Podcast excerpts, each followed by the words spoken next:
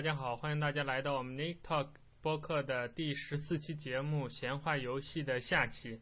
那上回本来咱们这个节目预定的是 呃头一周录，然后第二周再呃头一周播上期，第二周播下期，结果我们中间出了点儿呃问题，然后一拖再拖就拖到现在了。来，马上要过年了，给大家录这个游戏节目的第十四期的《闲话游戏下》。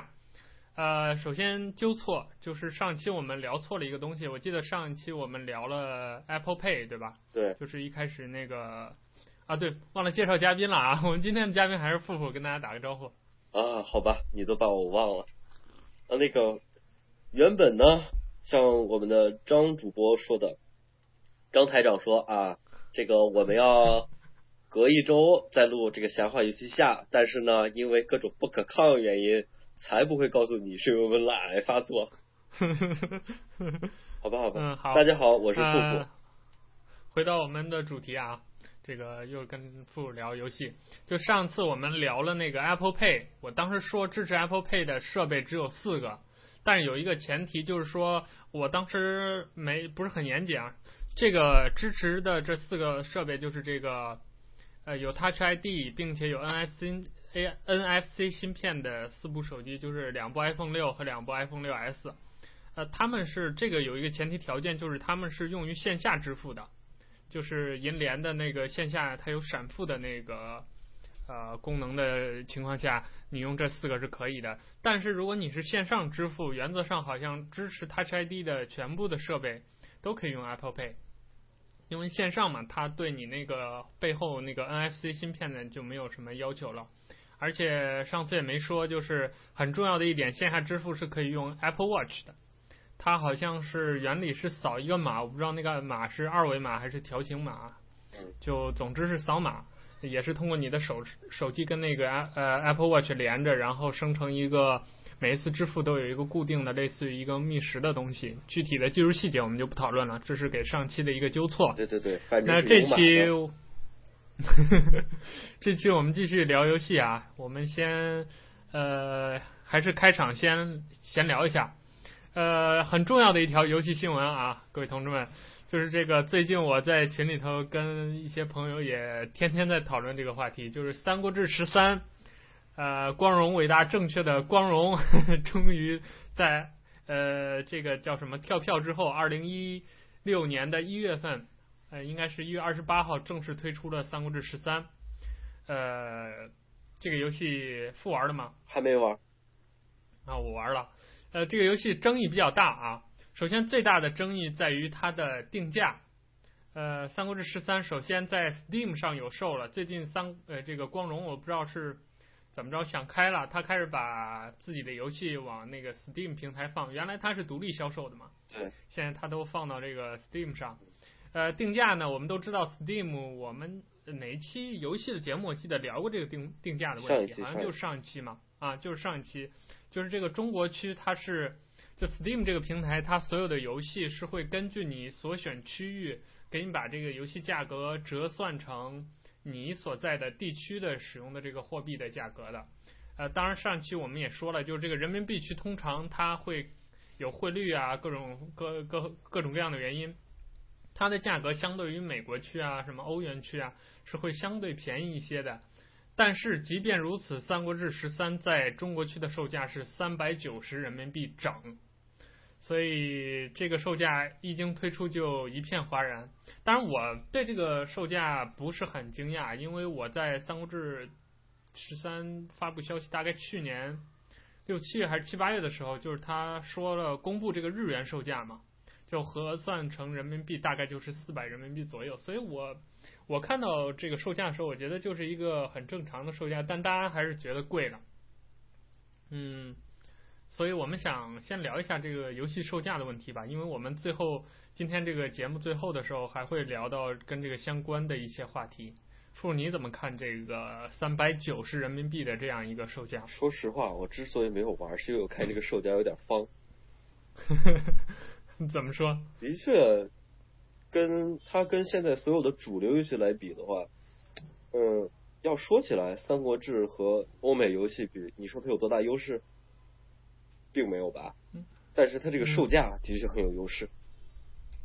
对，呃，在这儿想说一点，就是《三国志》这个游戏模式，它是一个很特殊的，就是你放眼全球，好像此类游戏做的比较出类拔萃，又有很深的这种呃影响和在玩家心中的这种接受度的，好像真的只有《三国志》。对，再就是。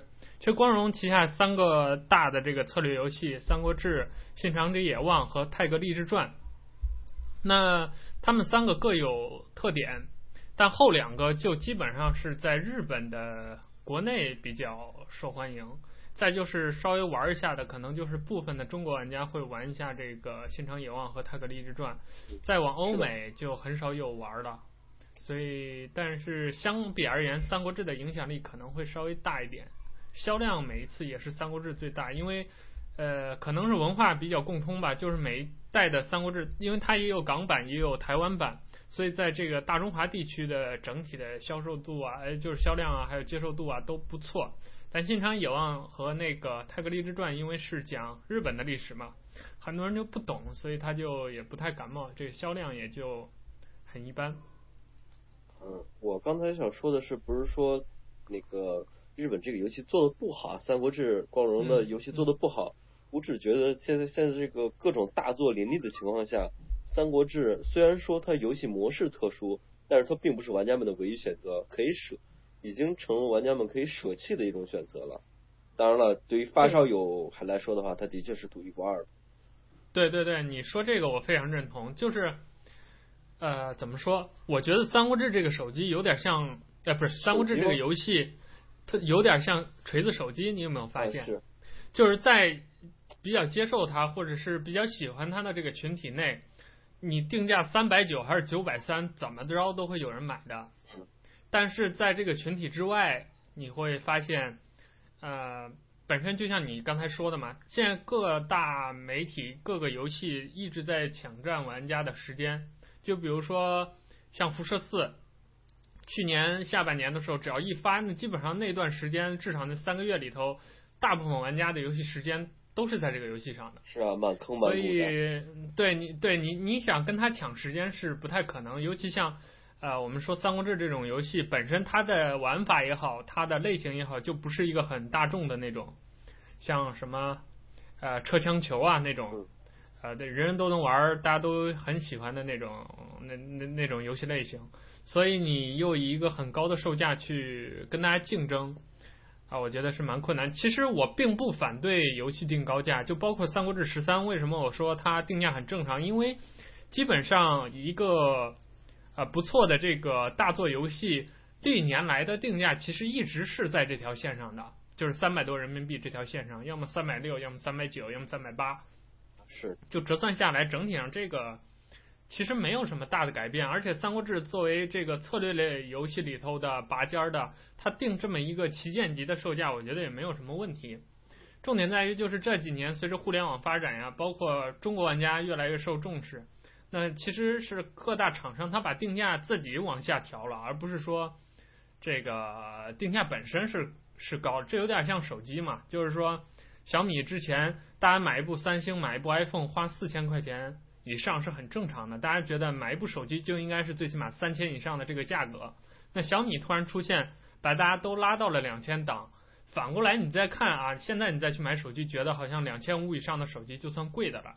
但其实如果你站在一个呃比较中立的，或者说跳出这个这个时间的这样一个背景，你去看它这个价格线，其实这条线本身并没有变化，而是我们心里的预期，我们心里对它的这个。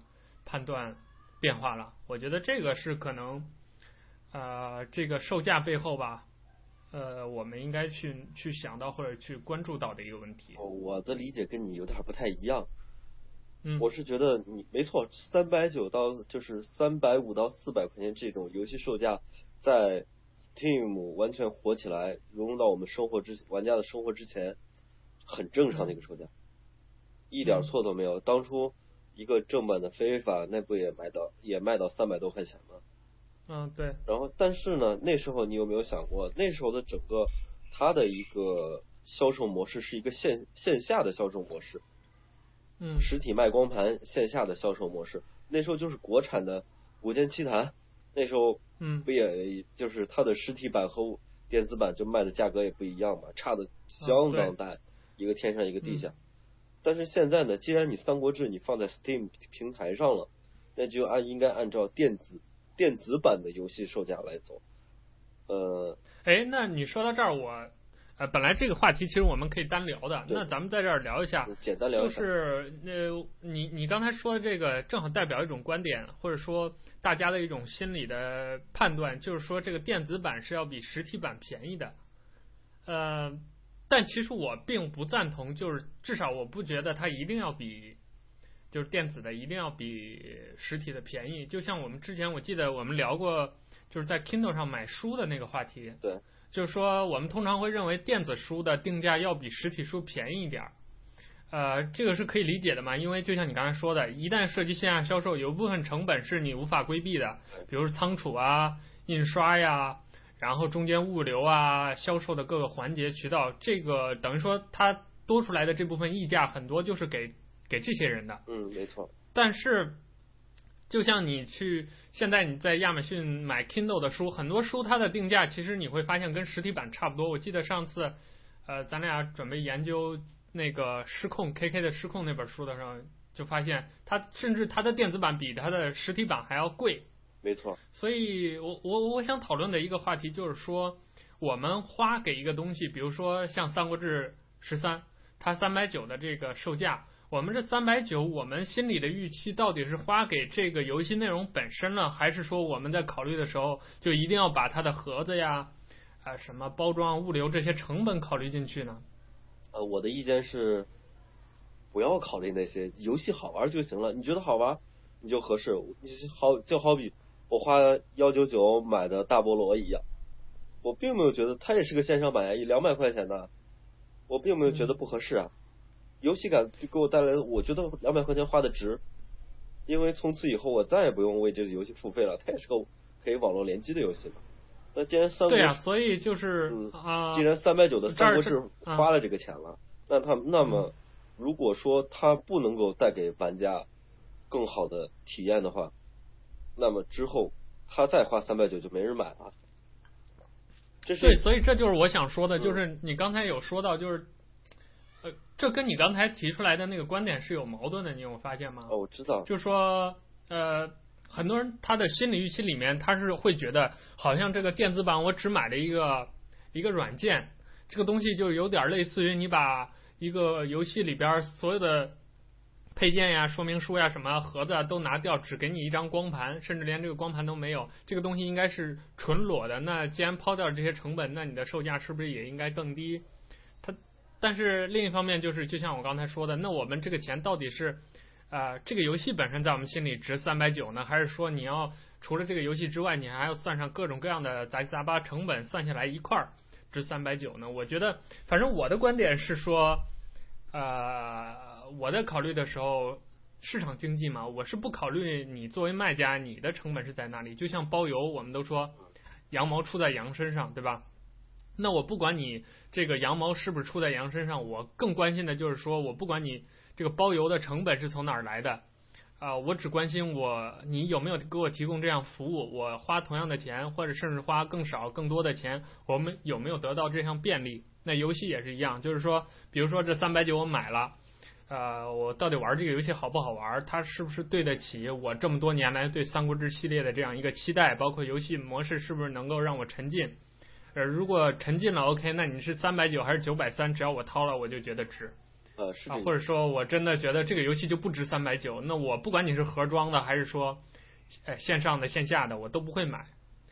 我我的心态更是这样的，就是说，或者说反过来就是说我这三百九，我不管你是实体的还是线上的，我只关心就我从我的角度，这个钱掏出去，我只是给这个游戏本身的。呃，没错呀。我刚才是想说的是，因为现在 Steam 上各种大作已经把整个的那个呃网络售价给拉低了，而那个光荣、嗯、呃三国志十三又是以一个就是线下版的售价放在了那个线上版。哦，我理解，就是你的意思是，它线上线下一个价是吧？对，它线上线下所以所以大家就会觉得，那那我不如买个线下的，我还有个盒儿，对对对对，对，这是第一，搞不好还弄个手办什么的。对，第一，我我对它的感觉就是，第一，我看见这个价我有点方，就是因为它线上线下都一样。嗯、我在后，然后呢，我又一想啊，这是日本人的游戏，我就释然了。又黑了一下日本。不不，哎，我记得哪一期的时候我们黑过，就是日本人他那个游戏，在这不是游戏啊，好像是手机那期吧？手机就是聊手机大屏手机那期，我们就说过，就是日本的那个电子产品啊，这一系列基本上都是一个有一种岛国的这个概念，就是在它本土的时候，可能很多东西玩的很溜，但是呃，你拿出去就就就。就跟国际啊，或者是跟其他的市场就完全不对轨的这种感觉，各种水土不服嘛。嗯，对，嗯，确实是有这个问题。是这样的。那呃，你让我说完啊，我的意思是，嗯，你看，首先，为什么说第一个看见有点慌，然后看见这个售价 有点方，然后之后再看见这个又一想是日本的游戏，我就释然了呢？因为按日本人这个思维，他是不考虑玩，他有时候他不是特别考虑玩家的享受。呃，是有一种我一直玩，就是日本游戏和欧美游戏有一种感觉，就是欧美游戏它有时候会向玩家妥协，但日本游戏从来就不会。怎么说呢？举个例子。举个例子就是，你像日本也做那种沙盒类游戏，像那个、哦、像那个幻光荣就是最终幻想系列，最后他也往沙盒方向走，嗯、但是他还是死抱着那。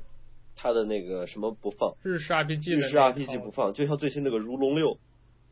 嗯。如龙六，他还呃，他的确是按沙盒游戏来做的，可问题是等它出来以后，你会发现这三家不是还是日式 RPG 吗？嗯，对。然后你就这有这种感觉，在他转型的时候，他既想接触新的市场，因为这个沙盒类游戏这种市场现在变得越来越大，接受面越来越广。同时呢，他又不想抛弃他原有的东西，这个就是让人感觉有点不适应。如果说你一直保持你，哎，我就有这个风格，我就不改了，我就是就像锤子一样，我就这个风格，我就不改，爱买买，不买拉倒。他现在 又我最喜欢说的，爱买买，不买滚。对对对，他现在又想要，哎，又想要那个我的情怀，又想就是说啊，那个这市场不错，咱还是要来一口的吧。啊，这个就让人感觉有点有点别扭了，是吗？啊，你说的这个倒是我觉得蛮赞同的，就是这让我想起，你看小米就是很典型的，就是玩家提任何一个需求，他会他每一周更新 ROM 嘛，他会每一周当周去解决这个问题，第二周就给你拿解决方案出来，呃，他就是这种不停的大步兵，呃呃，对，就是你说的所谓妥协派的这种。呃，非常可以说非常激进的一个代表，他几乎这个 ROM MIUI 一直标榜的就是说这个 ROM 是来自人民群众的嘛，就是来自这些基友的，它当中很多核心的这些更新也好啊，功能的设定也好，基本上都是来自于它的 MIUI 的社区，还有玩家的反馈。那另一方面就是你刚才举的锤子的这个例子，我是你不能说他不听这个用户的心声，但他当中。呃，他们这个团队的价值观，还有设计师他们对于美也好，对于设计、对于交互的这种理念，可以说是根深蒂固的。包括老罗本人的很多的那个他的性格也好，他的审美也好，他的取向也好，你会发现它在它的产品当中体现的非常的明显。比如说，锤子到现在都没有指纹识别，是的，而且到现在他们的团队都不认为指纹识别很重要。嗯，呃。包括啊等等功能当中的一些不妥协的东西，啊、呃，就包括像现在很多人都在说你啊、呃，如果你能稍微放下身段，对吧？你不去追求这种边框没有打补丁的这种这种事情，你你你可能会省很多很多的成本也好啊，工具也好，你可能能赶上上一个新机发布的档期，因为它现在八零八大家都知道，这已经不是旗舰该用的东西了。那你如果赶上上一个档期，你早两三个月发，可能还能挣一波钱，对吧？你放到现在，马上二零一五呃一六年的三月份新机潮又来了，那你可能又又又歇逼了，嗯，因为你作为上上上一代的产品跟新一代的八二零竞争，那你肯定啊、呃、离地更远。但是回到我们刚才说的主题，就是说游戏的这个设计思路也一样。对。啊、呃，你要么就是比如日式 RPG 就很正宗的，像几年前的 FF 系列和勇者斗恶龙系列那样，就我一直是很核的一些东西，我重点是讲故事，我重点是战斗模式当中那些，比如数据啊、模式啊，它的一些引用。啊、要么你就是完全西方化的那种放开，就像巫师三啊、辐射四这种。辐射四，哎，对，前两天我不知道你有没有看，就是对它的一个批评，就是因为它世界观比较宏大，而且是很自由的，但是因为它这个游戏当中捡垃圾这个成分很很重，玩家又很自由，所以导致的结果就是大家已经忽略了辐射的世界观和主线。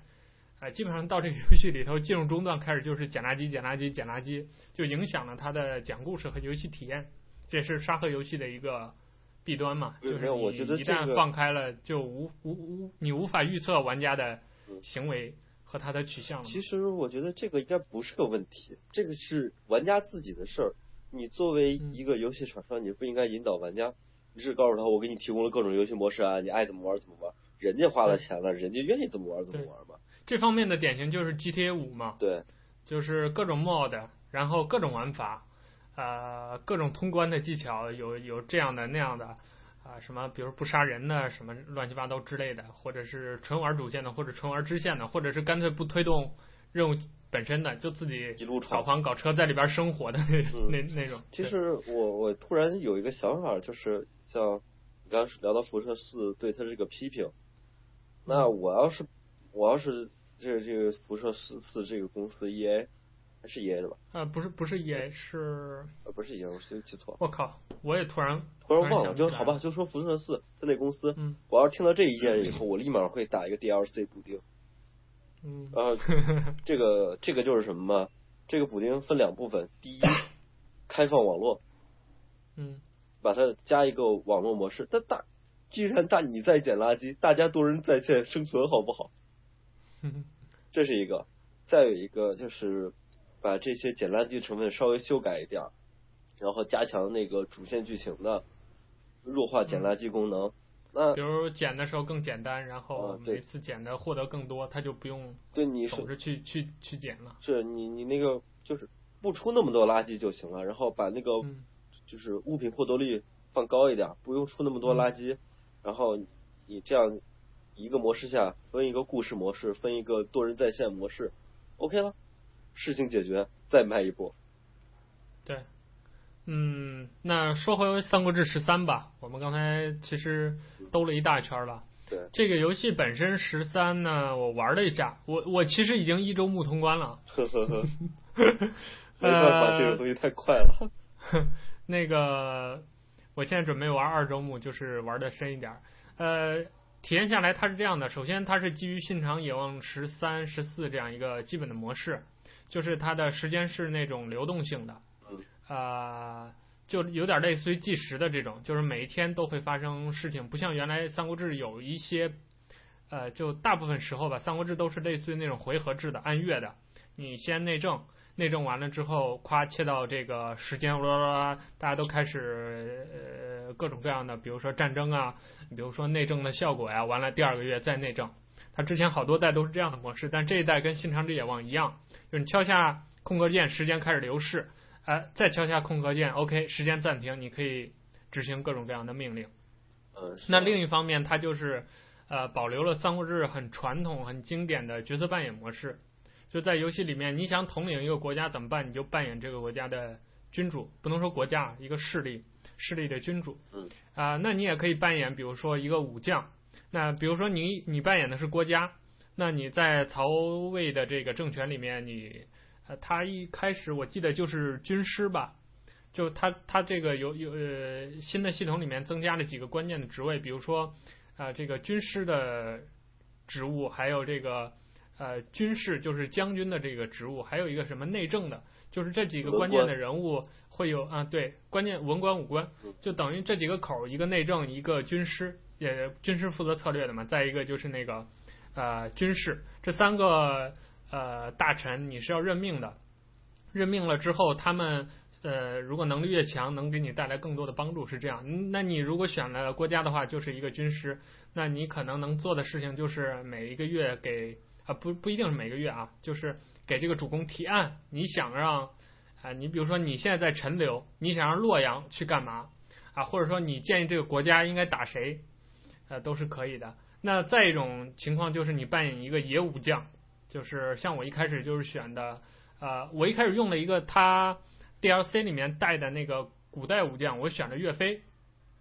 就他一开始带一些，他历代都会有这种小的类似于那个彩蛋嘛，啊，呃，三国志十一我知道是有的，我不知道这代有。我想知道有秦琼吗？然后我要选他，然后跟关羽打一场。可以的，可以的，有的。三国志十一就可以，可以。呃，然后我一开始选的岳飞这种古武将，然后一开始是一个在野的武将，就是一个呃到处流浪。那我能做的事儿就很少，就是买点东西。这些东西干嘛呢？有的你买到好东西就可以提升自己能力了，这是很传统的。再就是你可以送给别人，跟别人搞关系。那你跟别人关系好了之后，他可能会对你的能力提升有一些帮助。再就是你们两个如果关系非常好的话，你比如说一起内政啊。一起训练呀，或者一起打仗啊，相互之间会产生一些啊、呃、很默契的一些关系啊，一些加成。比如说啊、呃，主公让你去修呃，比如比如让你训练，那你自己可能按你的能力训练下来，一个月能训练五十点。那如果有一个人帮你，这个人又关跟你关系不错的话，他你你可能就能去到七十点，甚至是九十点这样的啊、呃，有这么一个效果。呃，所以这个游戏整体上就是这样一个模式。我第一遍玩的时候比较乱，因为我一开始岳飞，然后岳飞的统帅和武力本身就很高，呃，我又去把政治和智力一直提升满了，当中就一直拜访各种各样的武将，跟他们拉关系啊，然后到处跑腿儿啊，我也一直拒绝各个势力对我的那个邀请，到最后我这个人物就成了全满的人物了，呃，然后有一天曹操派一个武将来说，要不跟哥混吧。然后我就跟了曹老板，接下来的故事就是躺赢啊！我只打了一仗，这曹老板就把东吴灭了。哎，然后然后我就天天给自己占个城的。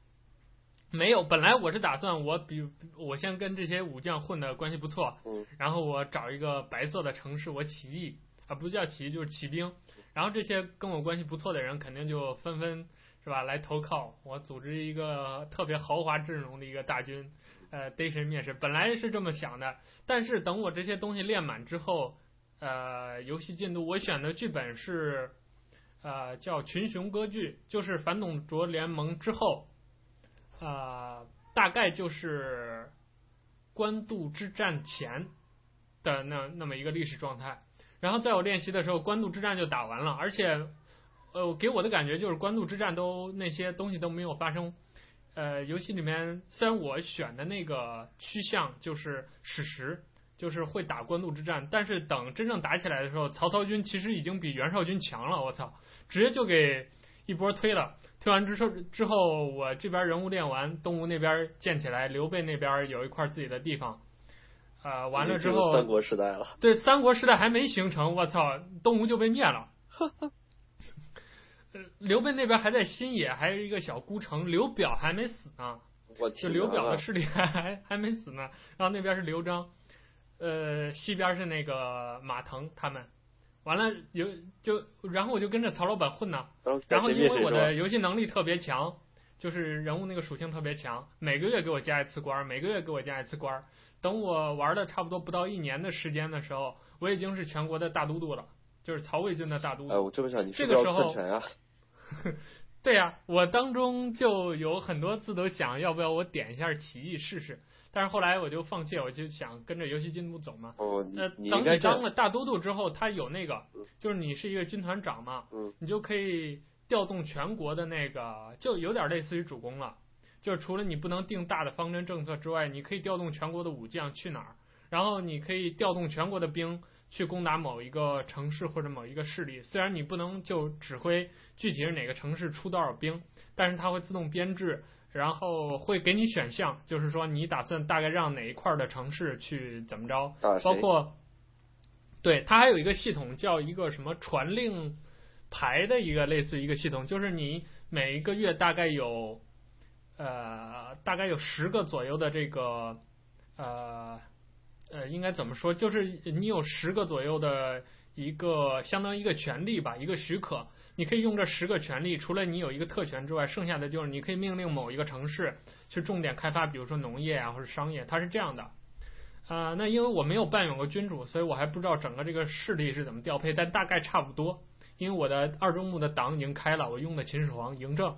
我 然后这这次我是选了一个那个三国初期的那个剧本，然后找了一个荒地，我自己去去拓荒，但是具体还没看游戏大概的模式吧，就是玩法就是这样。嗯。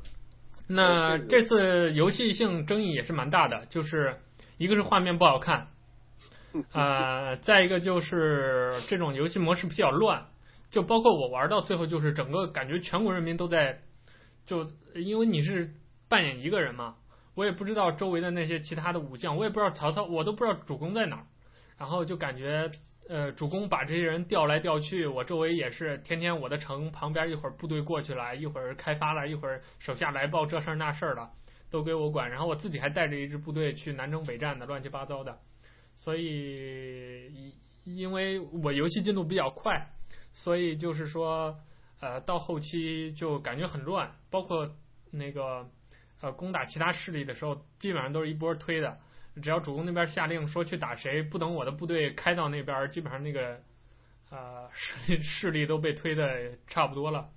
所以我还没有很深刻的感受这个游戏本身。呃，是这样的啊，我是这么认为，像这种这这种自由 AI 发展的就这种。呃，策略就是策略类游戏，呃，它都存在这么一个通病。你知道 P 社的呃钢铁雄心这四大神作吧？嗯。然后他们就是这，你你不管是你你，你我想安心种田，没用。等你再抬头，你种完田抬头一看的时候，你我把好不容易把这块收拾干净，抬头一看，人家那边都统合的差不多了，就完全不是历史上那个感觉。这个是没法避免的，这是第一。第二，你可能觉得，我觉得按你这个了说法的话，因为我只是看了看游戏视频啊，因为按你的所讲的，它有点感觉上有点像奇坎和 P 社的就那种策略类游戏二者结合的一个产物，呃，感觉上有点像，有点像什么？嗯，这个这个就在于个人了，因为如果你想掌掌控全局，那你就不能玩野武将。你就得玩主攻，是吧？嗯，对。如果你既然选了就是呃野武将，那么那你你只能说，要么我重建势力，要么就在体制内混。嗯、对，这这个他其实做的还好，乱吧很正常，乱才正常，不乱就不正常了。嗯，对，因为你没看上整个游戏的视角就是那个野武将身上一个人眼中的三国的这个乱世。是你只是一方的长官，你没有开上帝模式，你不是全国的君主。对，而且有一点就是，也可能跟我玩信长玩惯了有关系，因为信长它就是一个，就你只能扮演主公，嗯，然后你所有的命令都是以势力为核心的，嗯，而且你可以掌控每一个城市，你让他去建设也好，去去打仗也好，去征兵也好。就是你能掌控全局，但是在三国里头，就是《三国志十三》里头，即使你是君主，每个月你所能发的令也是有限的。换言之，就是它更多的是让 AI 自己去做一些事情。你比如说，你定了政策，这个月的政策是，啊、大家呃全国的农业，比如说提高百分之二十，那这个时候电脑会自动的，就是说，呃，开开开开田呀，然后去搞这些农业的发展呀。你所能做的事情比较有限，我觉得这样挺好的，我更喜欢这样的，因为之前光荣的所有的游戏模式挨个成点一遍，好累啊！到最后打到最后，我就是把全国的兵一聚，把后方让他们自由发展去吧，只要不造反，干啥都行。我也是，嗯、呃，那关于《三国志十三》啊，最后一个很大争议的点就是它的锁帧。它锁到了三十 FPS，而且据我了解，它这个锁帧不是说呃把这个游戏呃从头到尾的帧锁在三十 FPS。根据我的游戏体验，包括一些人的一个说法，它应该是是锁的上限，就是说这个帧率它还是会波动的，但是它的峰值就是三十 FPS，所以这个游戏呃这个游戏表现出来的流程当中的一些效果，就是说它很不流畅，就即使你的配置很高，感觉的也是很卡，呃，因为我的显示器是六十嘛，所以你这个三十帧就感觉。就就玩的时候很不跟手，然后很多地方也是停顿很多。但是因为现在有玩家自己做了这个解六十的这个补丁，打了之后就很明显，就感觉不是一个游戏了，快的不像 iOS。好吧，呃，我是我是想这么说的，我们可以再黑一下鬼子吗？嗯，我可以再黑一下鬼子的游戏界吗？嗯，呃，你说，这么说，就是。时代在发展，社会在进步。鬼子的游戏好像还是抱着他当年最叱咤风云时代的那个那个观点在做游戏。嗯。而且还有就是，他也不看看现在的硬件发展已经不知道高到什么地步去了。然后你你说你锁个三四 FPS 有有意思吗？锁其实没有一点意义都没有，因为他电脑不行的话，他带不起来你的游戏。他电脑可以的话。三十 FPS，七十它都能跑，哼，对吧？而且关键是那个，它这个游戏对硬件本身要求不高，对啊，就是它的不管是推荐配置还是它的基本配置都不高，所以就大家都很很懵逼啊，就是说你为啥不明白为什么？对啊，为什么要锁？而且你锁六十可以啊，你为什么要锁三十呢？而这个游戏它是全平台的。就是说，除了 Steam 就是这个 PC 之外，还有 PS4 和 Xbox One，啊不是啊对，就是 Xbox One，好像三六零也会都有这游戏，所以但是又很搞笑，我想在电脑上，就是它，呃呃那个 PS 上是支持手柄操作的嘛，嗯，而且它大部分都是有为手柄设计这个操作模式的。我想在 PC 上用手柄玩是不能玩的，但是它又支持在 PC 上用键盘玩，我就很懵逼了。这个这个设定我就不知道光荣想搞什么。嗯，光荣感觉还是就是鬼子做游戏，好像还是留在上一个时代的。对，他很多思路好像还是没有。对，因为现在看起来的话，像欧美这些游戏，嗯，好像怎么说来着？它基本上各个平台在。趋于融合，像那种在线多人在线类的游戏，它有一种趋于融合的感觉。嗯，对，就比如 RPG 和这个 ACT 现在的界限就很模糊了。曾经还有一个叫 ARPG 的这么一个游戏分类，但你现在已经基本上大家已经啊、呃、不怎么用一这个概念。就就比如说像呃巫师三是很典型的这种按传统的呃划分应该是 ARPG。但现在大家已经很自然的就把它默认为一种 RPG 的形式了，不会有什么没有再没有 A A 什么 RPG 之类的。对，大家就觉得呃这个东西已经呃这些概念已经融合了。就比如说 ACT 这种东西，你现在我们现在聊到的 ACT 往往都是那种，比如像静之边缘呐，还有一些呃什么呃特别偏重动作的那种东西，我们才会把它。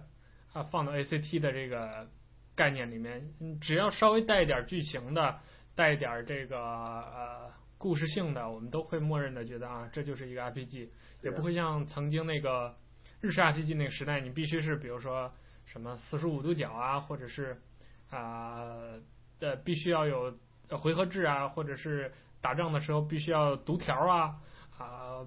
对人物的那个剧情的设定要怎样怎样啊，才叫 RPG？现在我们已经基本上没有这种概念了。现在 RPG 是个框，射击类游戏都能往里装。对，但是只要是稍微扮演一下，哪怕扮演的不是人，就有点剧情，我们就叫 RPG。嗯、呃，好，那关于《三国志》的这个闲聊，我们就聊到这儿吧。其实这是今天。这个游戏大纲里头，我们新加入的也是与时俱进。我们拖了这么久，都拖到《三国志十三》上市了啊，才把这个啊、呃、话题插入进来。才把你再说的话，我的懒又要发作了。好，那接下来我们开始聊我们之前原定要聊的一个很重要的话题，一个游戏，就是《这是我的战争》啊，英文名叫《This War of Mine》。那这个游戏父玩过吗？玩过，玩过，嗯，对，这个游戏，呃、我们这个游戏我来说。吧，呃，这个游戏其实出的火起来是在今年，去年应该是一五年，火起来是在一五年，但是真正来说的话，这个游戏早就有了。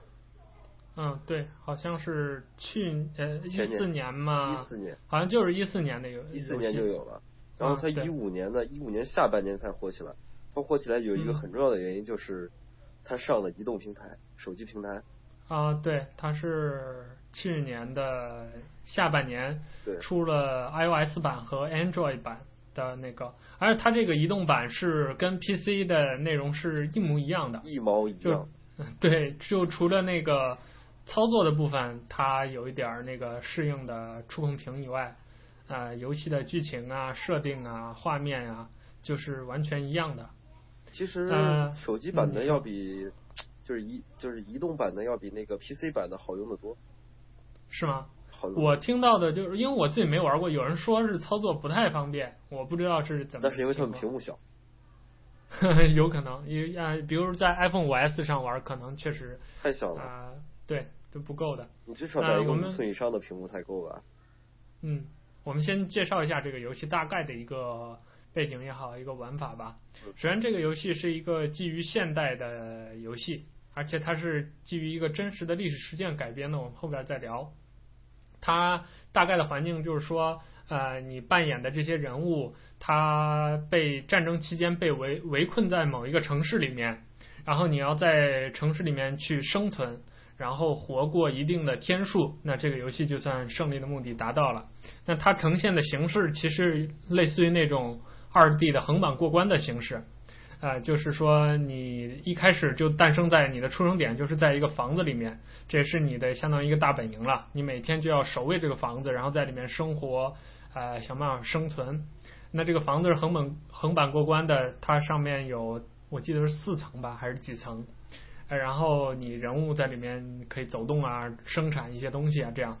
呃，那它的时间线是这样，就是说白天就是你的生产时间。和你的生存时间，你在里边吃饭，啊、做一些家具，或者是把房子修修补补，或者生产一些工具，甚至于生产武器等等。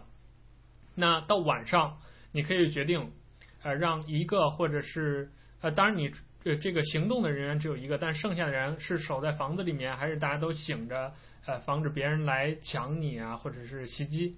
那这个行动的人员，你可以决定他到底要不要行动。如果不行动，那大家这一天就全部都在家休息。那如果行动的话，那就是你要选一些离你近的或者是远的一些目标的据点。这据点可能是医院，可能是学校，可能是仓库，啊，甚至是交战的这种敏感区。那你去不同的地方，能搜集到不同的，比如原材料啊，呃，食物啊，还有一些必须的生活的必需品，比如说像药啊，或者是呃武器啊。当然还有一些比较有情调的东西，比如一把破吉他呀。啊，或者什么一个破收音机啊之类的东西。那晚上你的行动完了之后，呃，第二天回来再进行一个回合的这样一个呃白天的这样一个制造啊，整体的游戏形式就是这样。那为什么要聊这个游戏？就是因为它背后的世界观和游戏当中对人性的这种展现，确实是触动了很多很多的玩家。是啊，玩这个游戏刚开始，大家我玩的时候是抱着一种。娱乐的态度在玩，哎，无非就是个生存类游戏嘛，只要捡好东西就 OK 了。可是说实话，玩着玩着我真下不了手，有些有些时候不会像有一些，你像辐射，嗯，你我去怎么搜集东西都 OK，没问题啊。对，我一点都不觉得有什么心理障碍。可因为 那个世界观就是个虚拟的嘛，未来的某一天呢，等于说不不光是这个，就是。你因为你拿他们东西的时候，他们就不一定是好人。嗯，对。呃，像有些 RPG，你去搜箱子，你搜的一点压力都没有。对。可是仙剑的时候，一开始从床头开始搜。对。每一间屋子都不会放过。啊，对。可是玩我的战争的时候，里面有一个安静的房屋，是一对老人，嗯、他们是有吃的，也有药，也有水。嗯。可可你真拿了那个以后。他有一点设定是非常好，像这种你要是做了坏事儿，嗯，然后整个你去搜收集那个人，他会抑郁，抑郁到最后他会自杀，对，活不过去那几天，嗯，然后别人也会，别别人也会指责、指责他，就你拿回来的吃的，别人也会说你，你怎么能那那样对一个人？但是呢，你要是说好，那我去找那个什么，去那个什么地痞啊、流氓啊这些地这些就是罪恶值高的地人，我去杀他们，拿他们东西。第一，你打不过；第二，你杀完人以后，毕竟是杀人，他会有一种心理负担。这里面就是。他的一个亮点所在，它跟以往所有游戏不一样的一点就是，对，他在拷问你你的道德。战争给他给人带来了什么？战争把人变成了什么样？有一个玩家，我记得在网上他写的，他说：“他说我一周目的时候，我见谁抢谁。虽然我活过去了，但是人崩溃了。”就是游戏里面的角色崩溃，他心里面也开始抑郁了。嗯、二周目的时候，他就开始做个好人，我不抢这个，不抢那个，结果他被人抢。对。三周目的时候，三周目的时候，他开始平衡这个关系，结果呢，觉得自己可以了，被狙击手杀了。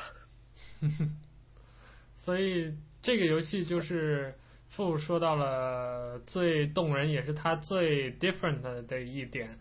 就是说，这个游戏当中有很多道德方面的取舍是非常非常的真实的。呃，比如说这个游戏当中的生存，它每一个人就这个游戏大概前前后后你玩几个周末能搜集到很多的角色。嗯，这个游戏当中也会有不同的人加入进来寻求你们这个团体的保护。那在这个过程当中，你会发现每一个人他都是有自己的性格和自己的未来的一个归属的。我特别赞同，就是你刚才提到很重要的一个呃一个点，就是这个游戏当中它涉及一个道德的问题，就是你比如说你像你刚才举的那个例子，就是你到一个人家，然后这家人是善良的，是平民，这个时候你去跟他你去抢东西的时候，你本身就面临一个选择，就是说他们家什么都有，你到底要不要抢？然后再一个就是说。呃，你抢完之后，因为他有的家里头他是有那种自卫的武器，或者是有成年男子的，他会跟你用枪跟你反抗，或者是用拳头跟你打架。而且这个游戏很有意思的一点就是，你把一个人不管他反抗的时候多激烈，就是你把他打到最后一滴血的时候，他就再不反抗你了，他会跪下来，然后抱着头求你不要杀他。这时候你还有一个决断，就是你要不要把这个人彻底干掉。这种心理上的想法都是很微妙的，而且很重要的一点就是，呃，你的这种行为背后，就是他在未来游戏迎来这个结局的时候，他是会影响一个人的命运的。就这个游戏大概有几十个人物吧，至少有十几个人物。那每一个人物他有自己的身份，比如有的是记者，有的是科学家，有的是医生，啊、有的就是一个普通的一个职员，还有那种小流氓。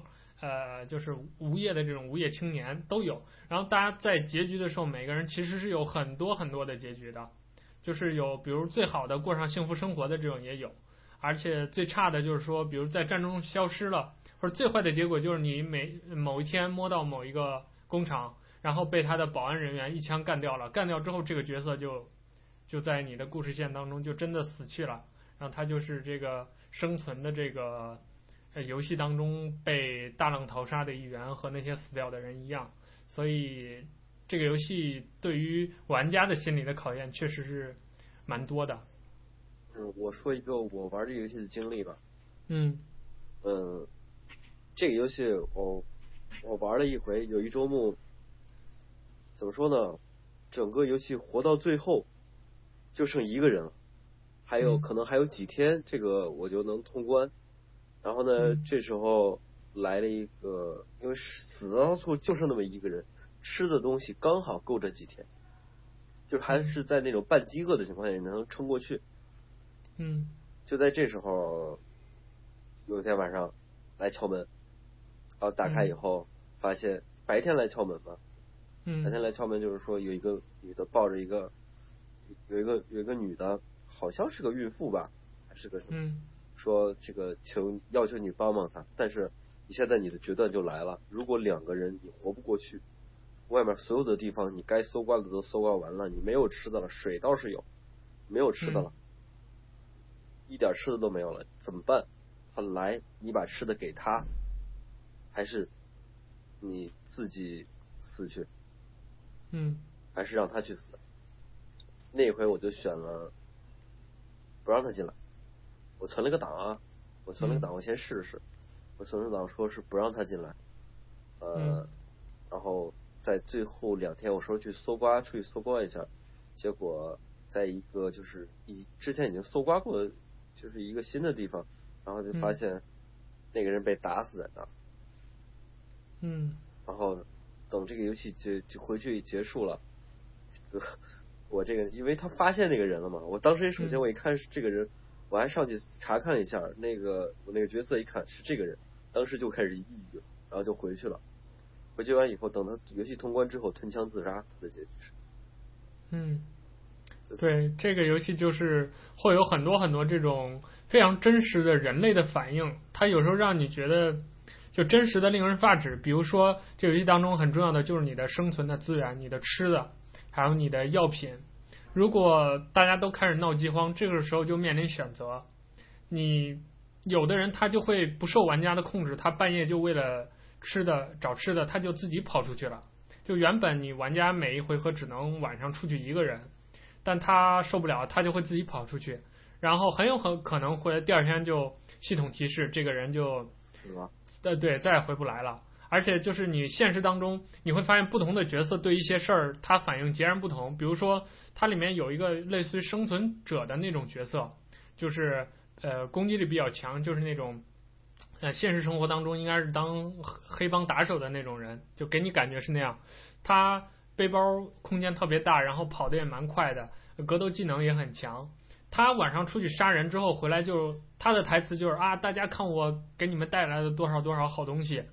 然后，呃，然后到那个就有一些，比如说我记得那个厨子，他第一次杀人完了，第二天回来进门的第一句话就是我操，我竟然杀人了，就。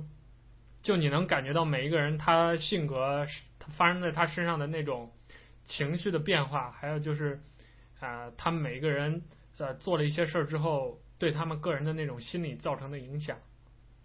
嗯，你像里面应该有时候你会随机到一个运动员、运动健将那个人物，就是跑得快那个货是吧？跑得特别快，但是他他去搜刮东西是挺好的，可问题是有时候你让他搜刮完东西，他会回来告诉你。我竟然把他们东西都拿走了，啊，对，他们怎么活呀？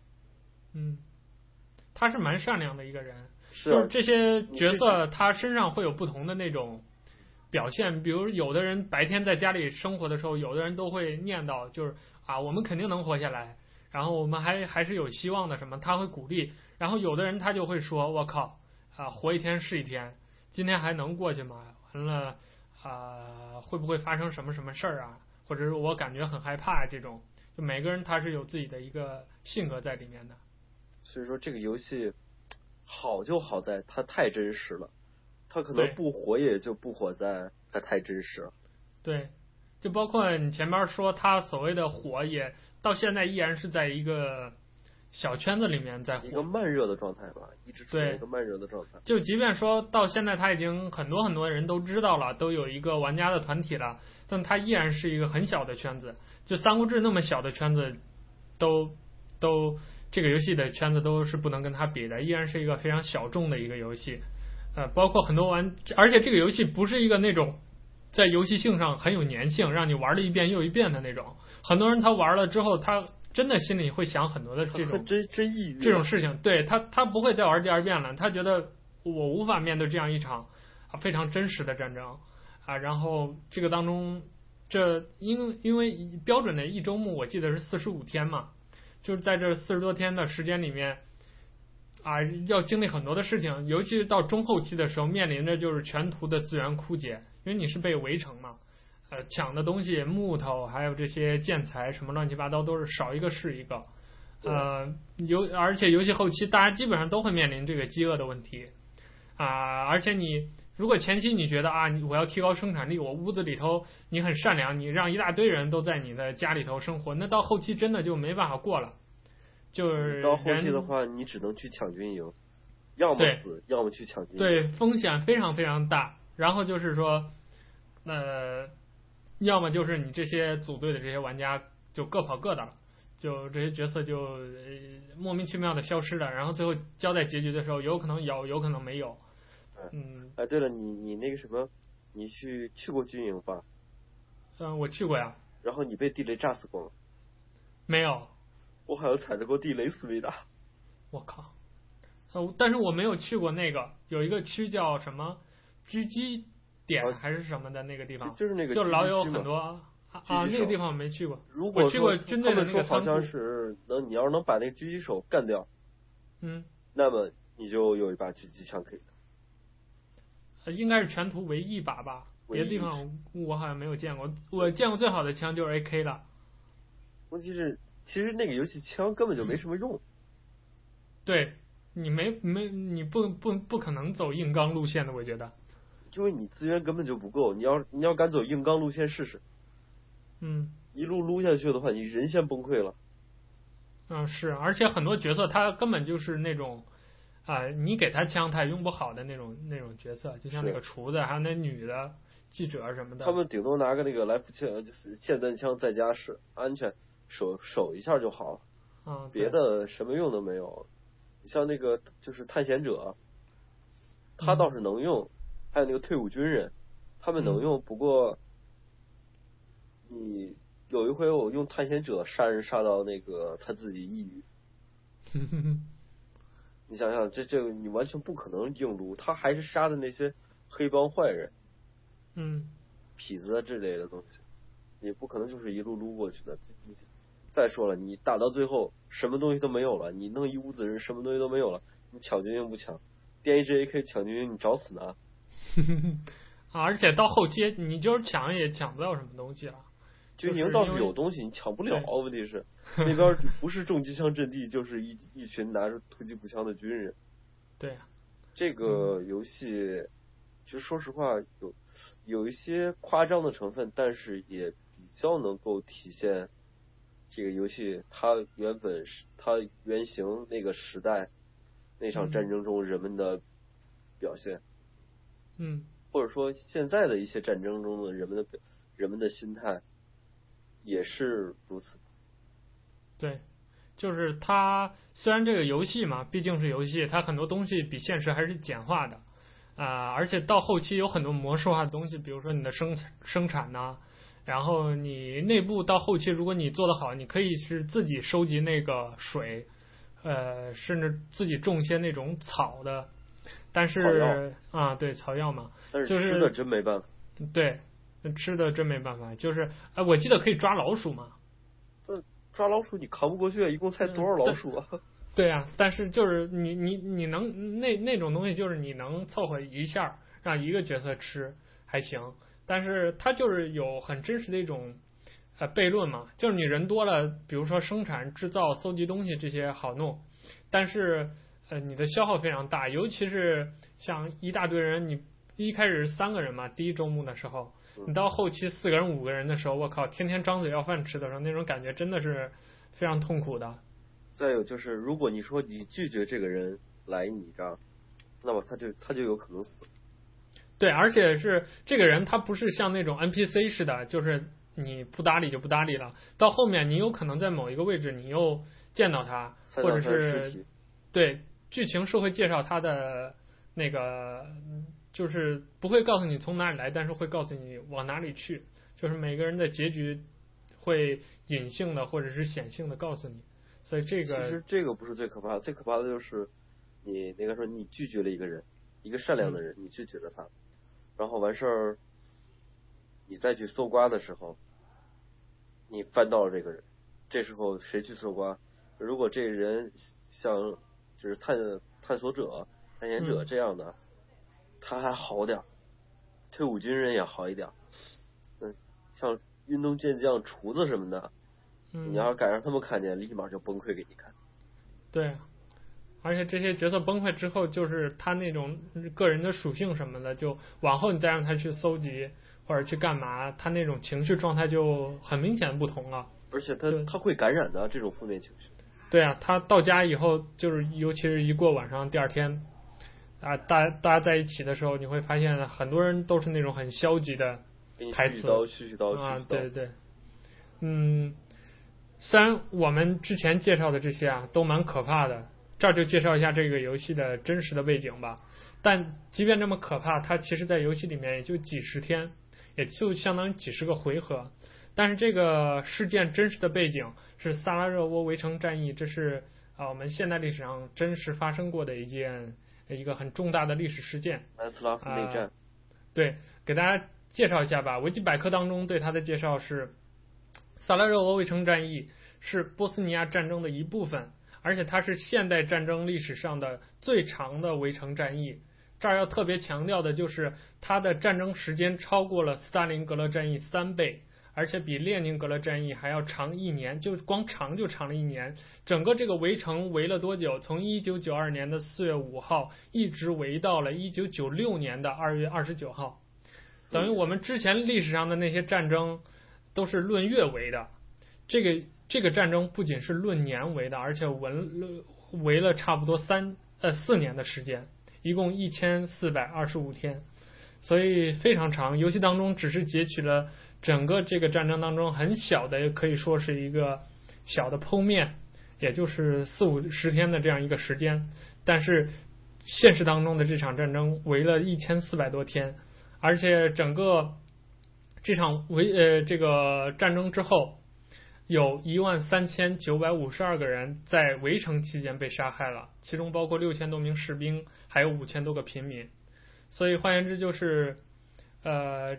这个游戏其实他在做的时候，其实就是想对于这样一场非常非常残酷的战争进行一种展现，甚至是一种呃很沉默的一种反抗，呃一种一甚至是一种哭诉啊、所以整个这个游戏的画面表现出来就是全部都是黑的，即使是白天。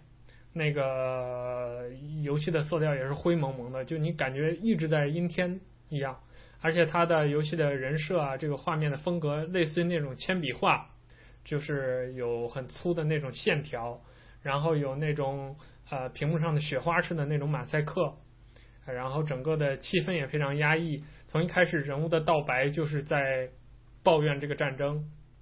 而且包括这儿说到的一点，就是说这个游戏的名字非常的独特。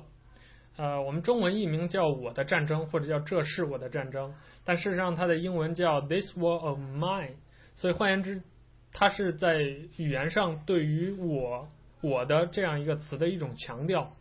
所以它整个这个呃视就是游戏当中的这个视角也非常的典型，就是。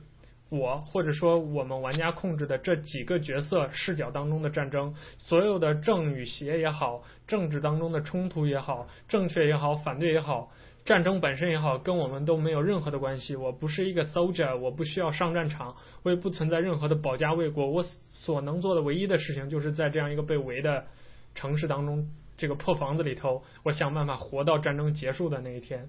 所以人性在这样一个环境当中被。呃，可以说非常典型，而且非常大的释放出来了。嗯、呃，这个游戏呢，刚刚说到萨拉热窝围城战，嗯，呃，这个怎么说来着？不能说塞族就是波和波西尼亚、波斯尼亚和那个就是波黑战争的双方，不能说他们双方谁是正义的，谁是邪恶的。其实双方都没有正义，都没有邪恶。对。而且这个跟南斯拉夫呃南斯拉夫的这个战争，它其实本质上是一个我们现在很火的对民族的战争，就跟我们现在中东的这个乱局，它它其实比这个还可怕，因为双方都有武装力量，都有民兵，双方杀的是天昏地暗。对，而且双方是以一种政治政体的形式去做冲突对立的。其实中东的中东还好，中东大部分人人都是同一个民族的嘛。就除了伊朗，他是波斯人，其他都是阿拉伯人。大家更多的认为宗对从宗教上对，他们只是教派冲突，对。但是这个这个更可怕，对，这个波黑战争更可怕，就是人种种族，我们都知道历史上涉及凡是涉及种族之间冲突的，没有呃基本上没有什么，比如离我们近的像克里米亚，就很典型的就是。其实克里米亚呃是这么说。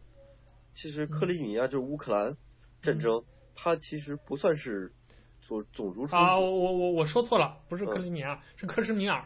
克什米尔这个啊，对，印巴冲突就是很典型的种族之间和掺杂了宗教之间的这样一个冲突，也是造成了百万级平民的丧生。就包括现在我们看到的很多，嗯、比如非洲的，就是很多种族之间的种族屠杀，比如说像那个乌干达，嗯，呃呃不，卢旺达，卢旺达种族大屠杀。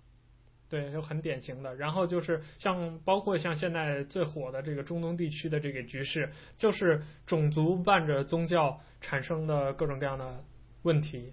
所以就包括回回顾历史也是这样的。就就离我们最近的二战就是很典型的。希特勒发动战争很重要的一个原因就是种族嘛，就是他以就是民族情绪为借口啊，对对对，就包括我们现在不断的提醒自己的也是。就是说我们啊对，不要民粹，不要搞这种呃民族主义。就包括我们日本打我们，不也是这个原因吗？他大和民族为了生存，他觉得他是优等民族，所以和我们中华民族之间产生了冲突战争。所以他就觉得啊、呃，你们这些人弱鸡，呃，不应该占着大陆那块那么好的地方，让我们这个优秀的民族在这个火山岛上担惊受怕。对对对。但是，一旦就是说战争。参入呃掺入了这些就是种族观念，就是极端民族主义和种族观念之后，就会变得非常可怕。对，像欧洲，欧洲就是二战的欧洲部分，你可以分开看。第一，嗯、呃，是他只纳粹也只是对犹太人和部分的那个什么，就是部分的斯拉夫人种，呃，对，斯犹太人和斯拉夫人进行了屠杀。嗯，但是无论怎么样，它比就是波黑战争好在哪？波黑战争到最后完全就是，其实怎么说，就是种族势力在相互屠杀。对，大家就站队了，就站队相互屠杀，没有什么民，就没有再没有政府和政就是政见之分。啊，对，大家已经不关心，我没有主义，我没有的问题了。你是没有政协，无论比如说呃张再好，你这人再好。你跟我同一种族，咱什么都好说。你跟我不一个种族，你再好，我要打死你。哪怕你是个罪犯，呃，哪怕你是十恶不赦的恶棍，咱们都是同一个种族的，那咱就要杀那个不是咱们这个种族的好人。这个已经没有正邪了。所以说，这整个战争变得非常可怕。这一点游戏里面就告诉你，为什么那么多人没有了希望，不是因为说。他们真的是没吃的了，他们没有办法活下去。人只要有希望，还是能够活下去的。对。可是战争剥夺了他们一切的希望。他们出门以后，看见曾经在战争爆发之前，他的邻他的邻居每天上班下班打招呼的邻居，做个什么好吃的会叫你一块过来的邻居，突然之间拿起了枪，拿起了刀要跟你拼命。对，而且背后的理由很很蠢，就是因为跟你不是一个一。一一个不是一族人，对，然后就这整个世界观就有一种崩塌掉的感觉。对，所以回我们回到这个游戏，就是说他选的视角非常好，他没有用任何一点镜头去塑造战争的残酷本身，比如说双方的这个交火多激烈呀，或者是怎么打呀，正面战场呀，一点都没有。甚至你在游戏当中看到的，呃，除了部分士兵之外，坦克都是那种打报废的。啊，还有一些武器那种，呃，已经被轰的差不多的那种战地，呃，那种阵地，都是战争当中有点像一个摄影师给他拍了那么一角，一个战后的一些废墟。但是通过这战争当中生存的这些人，他们的处境和他们自己的履历，你能深切的感受到这个战争对于真正的普通的百姓带来的这种影响，它的残酷性。就像我们刚才讨论的这些东西，对，嗯，好，那这个游戏我们就聊到这儿吧。跟大家说一下萨拉热窝战争这个最后的结局，结局就是首先停战了，这是肯定的啊。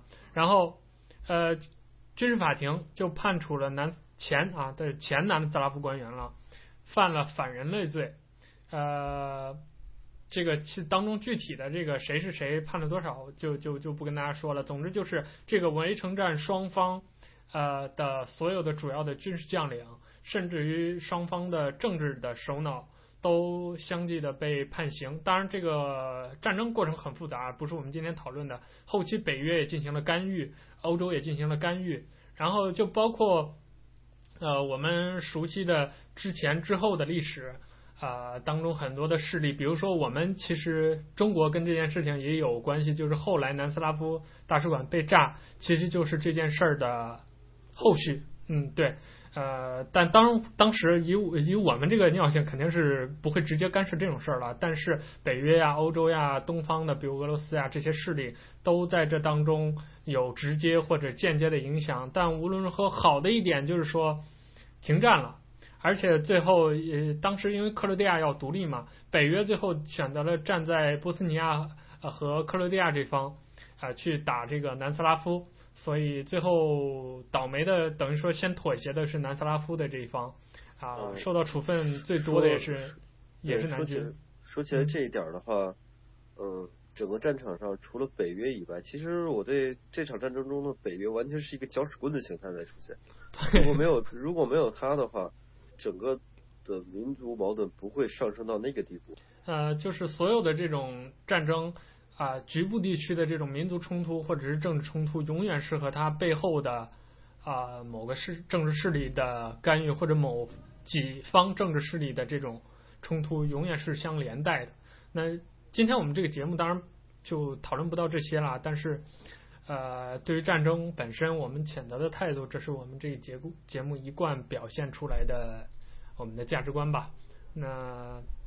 这个游戏首先不是一个我们推荐人人都要玩的游戏，但反过来也是我们希望啊、呃，你愿意关注这样一个题材，一定要去感受一下这么一个设定的一个游戏啊。那我们呃这个节目的呃今天这个闲话游戏啊，我们先做一个小的休息。那音乐之后，我们接下来聊开心轻松一点的游戏话题。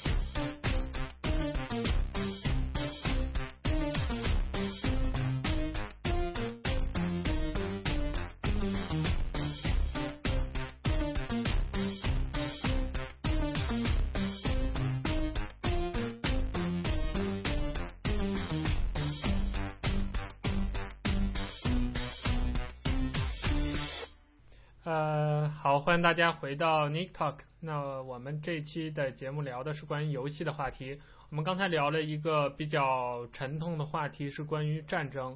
啊、呃，对应的游戏是 This War of Mine，就是这是我的战争。这是一个色调很灰，然后表现了很多人性的阴暗面以及人性善面的一个游戏。我们刚才也说了，是推荐。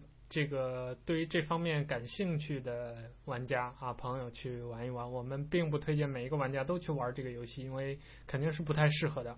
对。那接下来我们要聊一个开心一点的话题了啊，这个呃，这游戏不是新游戏了啊，这都不是二零一五年的游戏了，也不是二零一四年的，这个应该蛮早了。呃，Diablo 三就是大菠萝三啊，暗黑破坏神三。呃，说到这个游戏，其实很多玩家首先会想到的一个词叫童年记忆。呃，现在情怀这个东西比较流行嘛，哦、就是很多 对很多玩家、很多朋友都比较在乎呃童年的这些玩过的东西。那大菠萝就是伴随了大家成长的一个很重要的经典的游戏，RPG 游戏。好，我们刚才还聊到一个概念叫 ARPG，那。正是把这个概念确立起它的标杆，并且把它带给带到玩家的视野中的，就是《暗黑破坏神》这个系列啊。从 Diablo One 开始啊，我们真正有了这种计时的角色扮演的游戏的概念。之前呢，尤其是我们中国玩家接触的 RPG，基本上都是这种日式 RPG。那当时的日式 RPG 是这种回合式的。或者是战略式的，或者是这种半回合制的，但真正像 Diablo 这样把整个游戏的进程都进呃都设计成这种计时的，呃，应该说这是第一款，而且伴随着这一款游戏，呃，它给我们带来了，呃，当然呃我我修正一下，不能说绝对的第一款啊，肯定不是历史上第一款，但真正有影响力的这是第一款，因为它伴随而来的就是说，呃，确立了呃。血和这个魔法的两个条，HP 条和 MP 条，然后确定了道具的模式，确定了装备的模式，确定了人物的分类，就包括到现在你会发现一个 RPG 里头角色的几个大的方向，就是要么是野蛮人型的，有这种血厚肉盾；要么是呃呃圣骑士型的。啊，就是他有魔法加上物理的一些攻击，呃还能回血的这种综合型的人物；再么就是法师型的啊，用这种 MP 啊魔法值来来产生输出，或者是产生一些呃辅助的效果，但对应的就是皮儿比较脆，然后物理攻击很低。啊，再就是刺客型的啊，物理攻击不是很高，但是伴随着这种暴击，高敏高攻，一些啊，对，高敏高攻就是连续性的这种攻击啊，带来一些输出，呃，然后再顶多就是再有一种远程啊，就比如弓箭手这样的啊，就是说近战很很次，但是远程它能离怪很远就产生这种输出，所以到这种人物的设定的格局，包括这个系统的设定，一直到现在。RPG 都是在沿用的，尽管比如像，呃，比如像巫师，它改良了这个或者说改革了这个 MP 的使用，它不再是这种一条蓝条，然后你花多少放多少魔，花多少呃这个 MP，它不再是这样一种模式了。但本质上这个核是从 Diablo 出现的那天就再也没有变过的，所以这个游戏的经典也好。啊，它的历史地位那就不用说了，它之所以重要也好，就是在于此。那《暗黑破坏神二》包括它的资料片《毁灭之王》，可以说把整个这个游戏系列推到了一个新的高峰。当时有一段时间啊，风靡全球，包括在中国也引进了正版，而且正版当时还有一些就是纠缠啊，有伪正版的这种概念。那时光流逝，就到了我们所谓的次世代，这个时候。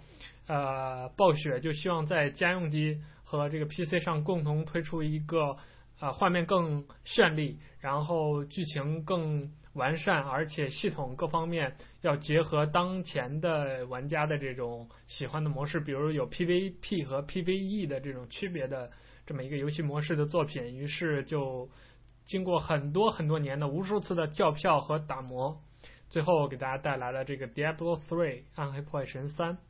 那这个游戏的基本模式和之前的玩法是没有变的，啊，首先斜四十五度角，呃，然后一边是 HP，一边是 MP，中间是道具栏和人物的这个状态栏。那包括基本的任务模式也是没有变的，你找一些 NPC 接到一个任务，然后到达那个任务的地点，啊，有可能是一个副本，也有可能是荒郊野外，然后杀掉一定的人物，或者是拿到一定的道具，或者达到某些条件。啊，回来之后升级、获取装备、打怪、掉东西，这些东西都是没有变的。但是有一些东西也变了，比如说啊，他的角色的设定啊，对，啊，还有这个最重要的，其实就是加入了 PVE 和 PVP 之间的这种区别。那这个很很很显然呢，就是吸收了魔兽世界的这个概念。啊，是这么说的。然后现在我来说一下。原来咱做上一期的时候我没有入正，我现在入了正了，我觉得我有我有我有这个信心来说这个了，底气了，有底气了。啊，但是说开玩笑的幺九九的？嗯，呃，是这样啊，呃，现在第大菠萝，你要说 PV PVP PVP，其实现在不能这么说，因为现在我说实话真没有没有发现有 PVP 的，他现在没有 PVP，这一点我在纠正。嗯嗯，你可以。可能能挑战吧，因为现在我一直在刷新赛季的那个成就和那个做，就是出套准备毕业嘛，新赛季毕业装这这块。嗯，它像现在的增加的新模式已经有的咱们就不说了，新增的它有几点，第一，它增加一个秘境系统，就是一个独立的刷图副本。嗯。有点类似于曾经的那个奶牛关的那种感觉吗？啊，对，因为但是现在没有奶牛关，嗯、现在就是它原来那个还有，这是第一，它秘境分分就是奈飞天小秘境，还有一个大秘境，大秘境就是刷层冲塔的那种感觉。嗯。然后这这是两部分，你冲的越高，然后给你成就，然后各种各样。它现在有一个不一样的地方，原来不是就有一个困难。什么的什么的，地狱、五个难度我记得。你知道现在他那个出到什么了吗？就是新手、嗯、普通、新手、普通、困难、大师地狱，然后是折磨一到折磨十。啊，就是难度越来越高。难度越来越高，但是随着难度的增高，它有一点什么？呃，给的经验就就越来越多，经验、金钱、装备爆率，然后就特别多。现在它整个装备，应该说是 Diablo 它这个游戏的深远影响在于哪？在于从魔兽开始，它的所有的这个就是装备的这个属性附魔这一块。就是深受 Diablo 影响，这么风靡的一个游戏，然后从此之后的、说反了吧？应该是 Diablo 受呃魔兽世界影响吧？啊，你说反了，就附魔嘛？附魔这一块是先有那个什么的，不是这一块就是我说的是装备属性这一块，附魔嘛，哦、就是装备属性这一块。它之前 Diablo 它原来那个东西不叫附魔，就是说它是随随机属性、呃，我记得是可以可以。对对，它可以还可以锻造，我记得。它就能锻造。然后锻造完了之后，你可以附加一些呃，类似于宝石啊还是什么东西，我已经不太记得了。是这么是这么样的，就是嗯，Diablo 二的时候，就是暗黑二的时候，它是什么？你锻造武器，打相孔，打宝石。嗯、啊，对对。然后呢？然后还有一些骷髅头什么，还有符咒啊，对符文。不不，它有这些东西。是这个东西，然后但是它可以在里边赌那个什么。啊，赌好装备不是不是赌装备，赌装备属性。你比如装备我已经毕业到头了，下面开始加属性。嗯。因为之前我玩那个玩过一段就是资料片嘛，就是闲着没事了开始玩，然后找了一个那个修改器。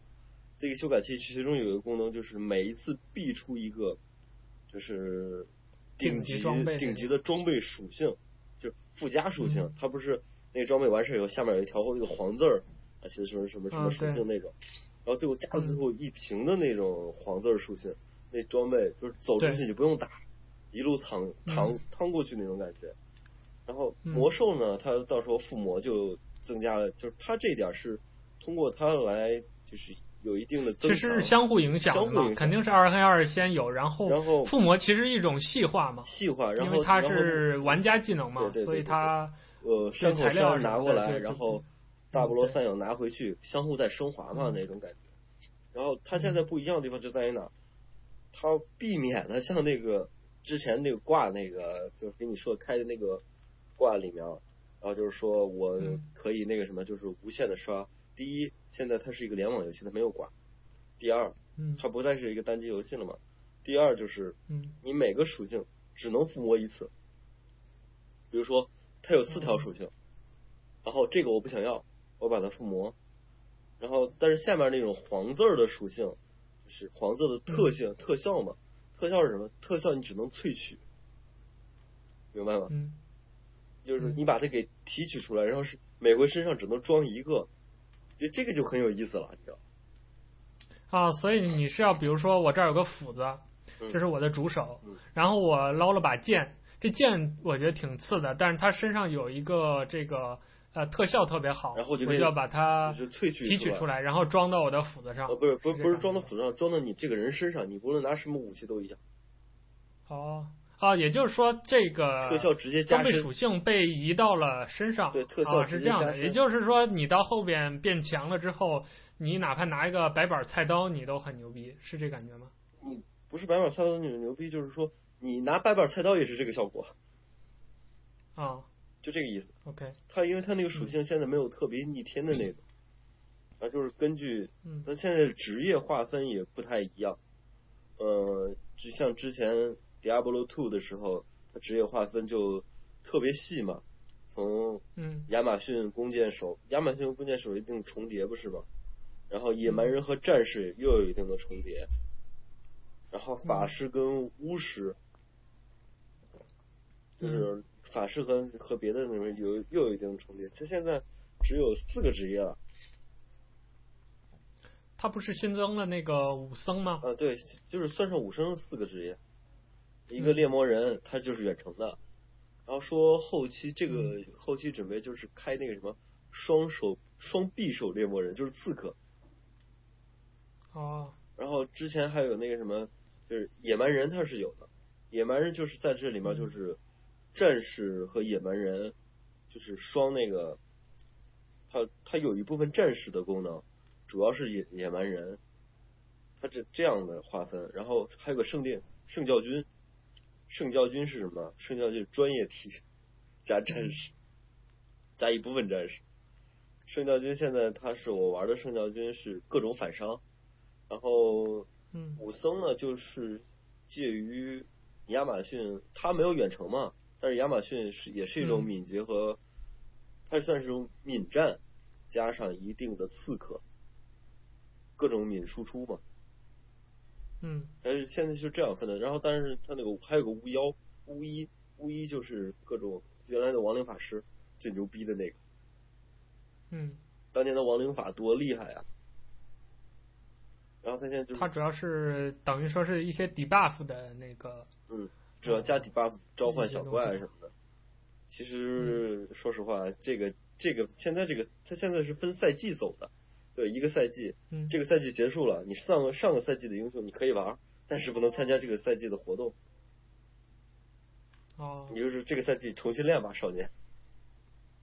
嗯，所以这儿就说到啊，刚才还没说完的，这个游戏对于之前来说最大的变化，其实就是在线模式的加入，对对对，让这个游戏有了很多流动性的东西，比如说像你刚才说的，呃，不能用修改器了，因为这个游戏是一个全程在线的，就即使哪怕你从头到尾就一个人玩，然后只玩那种所谓之前的那个单机的，呃，单人任务。那也是，就只玩剧情也是要全程在线的。你所有的人物的角色的属性、装备等等资料都是在云端的，跟你的本地其实没有关系了，就相当于一个有单机模式的网络游戏。嗯，是。而且，现在不是不是因为它是什么？你每一次的人物数据它都要上传到云端，你只要不修改云端那个，人家发现错误的话，以云端为准。对啊，所以就是一个单机模式的网络游戏嘛。对。而且因为有了在线模式，它有有了很多这种所谓的协作任务。比如说在暗黑二时代，你当然局域网玩是很好玩的，或者在线玩，跟大家去交易啊、换装备。但你如果纯单机是可以从头玩到尾的，就是每一个任务是没有任何的缺失的，这个是可以的。但是在呃暗黑三当中就不不是这么一回事了，就是说有很多任务是暗黑三是纯的那种，不是它不是、嗯、对是那种，对你说，它是那个呃它是。就是它是需要跟玩家去协同做一些事情的，对对对，比如说下副本啊，或者是啊、呃，就有一些任务是是必须要几个人或者是至少两个人以上才能完成的。它是什么？现在剧情这方面这么说，大菠萝三已经弱化了剧情了。嗯，对。但是任务上，它有一个每个赛季有赛季任务，一到四幕的赛季任务嘛，然后有一个、嗯、这里面就有一一定的，比如说。让你就是刷大秘境刷到多少层，是单刷还是组队，然后或者是别的什么的之之类的，就是这种任务，有一些你单人打真打不过。对，然后接着刚才说第第三个在线带来的巨大的变化就是，呃，成就的全套的成就系统，嗯，啊，不管是单人的还是组队的。就包括所谓的这个赛季，它背后其实就是一套成就系统。这个赛季模式是跟也是根据这个魔兽世界的每一季啊，包括呃像星际争霸也是分季的，包括像像呃对撸啊撸这种他们的呃暴雪的是风暴英雄嘛，嗯、也是分赛季的。等于说有了在线模式，把整个的这一套在线的这种系统引入到了。曾经的这样一个更偏重单机的一个游戏当中，然后带来的效果就是，由于大家都需要在线，那首先就是刚才父说的弱化了单机的部分，就是甚至于对于很多玩家来说，反而成了一个可玩可不玩的一个东西。呃，很多玩家可能一上手就是跟其他玩家一起玩的。我，你知道我跟你说说我这个号是怎么？之前我不是建了一个号，光玩了一下剧情嘛，玩了几章的剧情。然后呢，跟我的朋友，然后就进行了，就买了这个正版以后，直接带我一个 boss 一个 boss 跳过去刷就行。嗯，剧情通关。所以相反，就是曾经在暗黑二的时候，剧情单人是绝对的重头。嗯。就是很多人可能一辈子都没有玩过暗黑二的联网模式。嗯。呃，而且联网模式说实话对这个游戏的游戏性影响不那么大，比如大家一起刷一个 BOSS 掉的东西和你自己掉的是一样的，没有什么区别。但这个在暗黑三当中，由于底层就是加入了在线，所以导致就是整个上层所有的系统都围绕在线做了大量的调整和改变。就像刚才傅说到的，你比如说游戏难度随着越来越高，像暗黑二是那种随着你个人的装备的提升、能力的提升，你可以一一口气玩到地狱的，没有问题的。但是像在暗黑三当中，你想到后期刷那种比较难度的副本，你一个人是绝对搞不定的。啊，或者说那种东西就不是给单人玩家准备的，而且由于这种在线模式，比如修改器就不能用了。嗯，像我这种很喜欢呃用修改器玩单机的玩家，我迟迟不愿意入 Diablo 三的原因就是修改器是呃，我对我想玩单机啊，我不想玩在线，我不喜欢跟别的玩家一起去玩这种游戏。玩到第四幕。啊，对呀、啊，所以就是说玩完第二幕你就不能再玩了。对、啊，到后边。呃，一个是它收费模式强制要求你收费，再一个就是游戏模式，它这些任务就强制要求你必须要组队一起去去去玩，不然的话你就没没办法进行。对对，还有一个是什么？呃，他现在你刚才说到那个，呃，就是刷副本的这一块，呃、嗯，现在大菠萝三是这样的，如果你单人刷是一个难度，两个人进去它会自动加成，根据你的战斗力、各种属性，它给你进行。等级主要是等级嘛，根据你的两个人的等级进行那个什么进行调，比如说我一个七十级满级加上七十级巅峰的那个就是一百多级巅峰的一个号，带一个还不满七十级的号，我就是刷 T 十，我都能轻松秒杀对方，但是这个 T 十的难度是相当相对于那个谁来说的，相对于那个低级号来说的。嗯，这样的话，两个人等级相当去刷的时候，呃，等于说他副本的难度是取最低值吗？取取最低值，但是有一个情况是什么？不可能说我一个大号带一个小号，我去刷东西就能刷出来，不会的，完全不可能给你刷出来。嗯、你的掉率就是根据他的，他掉的道具也是根据最低值来的吗？对对对对。整整整个副本就是以那个嗯最低的那个玩家的、嗯、取决于他的那个。对，对于他来说他是 T 十了，但是对于你来说，这个只能他再折算一下，然后你就可能相当于难度或者专家什么的那种，呃，就是 T 几 T 几，就是折磨几折磨几的那种。嗯，那这个游戏其实从发布开始也有很多的争议，嗯，比如说。呃，因为弱化了剧情，很多玩家就觉得啊，好无聊啊！曾经 Diablo 那么好的一个剧情，呃，到现在就就感受的弱化了。然后再就是呃，职业或者说这个角色的数量减少了啊、呃，原来多的时候我记得是七个，就是开了资料片之后，加了那个德鲁伊和刺客之后，我记得好像七个。排啊。啊，对，但现在就四个，像你刚才说，等于少了一半了。对。然后再加上，呃，当当初它刚发的时候，不管是操作还是这个游戏有很多的 bug，因为它是发了主机版的嘛，嗯那、嗯、这个呃用手柄啊跟这个 PC 上玩法不一样啊，包括网络啊服务器啊，因为一旦涉及在线就有这种问题。啊，你本身是一个 ARPG 群 P 的时候，这个帧率是很重要的，啊，而且这个各个玩家在一起 P 一个副本，大家都要网络上对齐什么之类的，有很多的问题。再就是。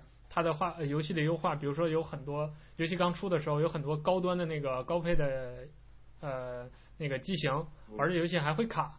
他我跟你说，这个是他这个卡这个原因，我是找到为啥了。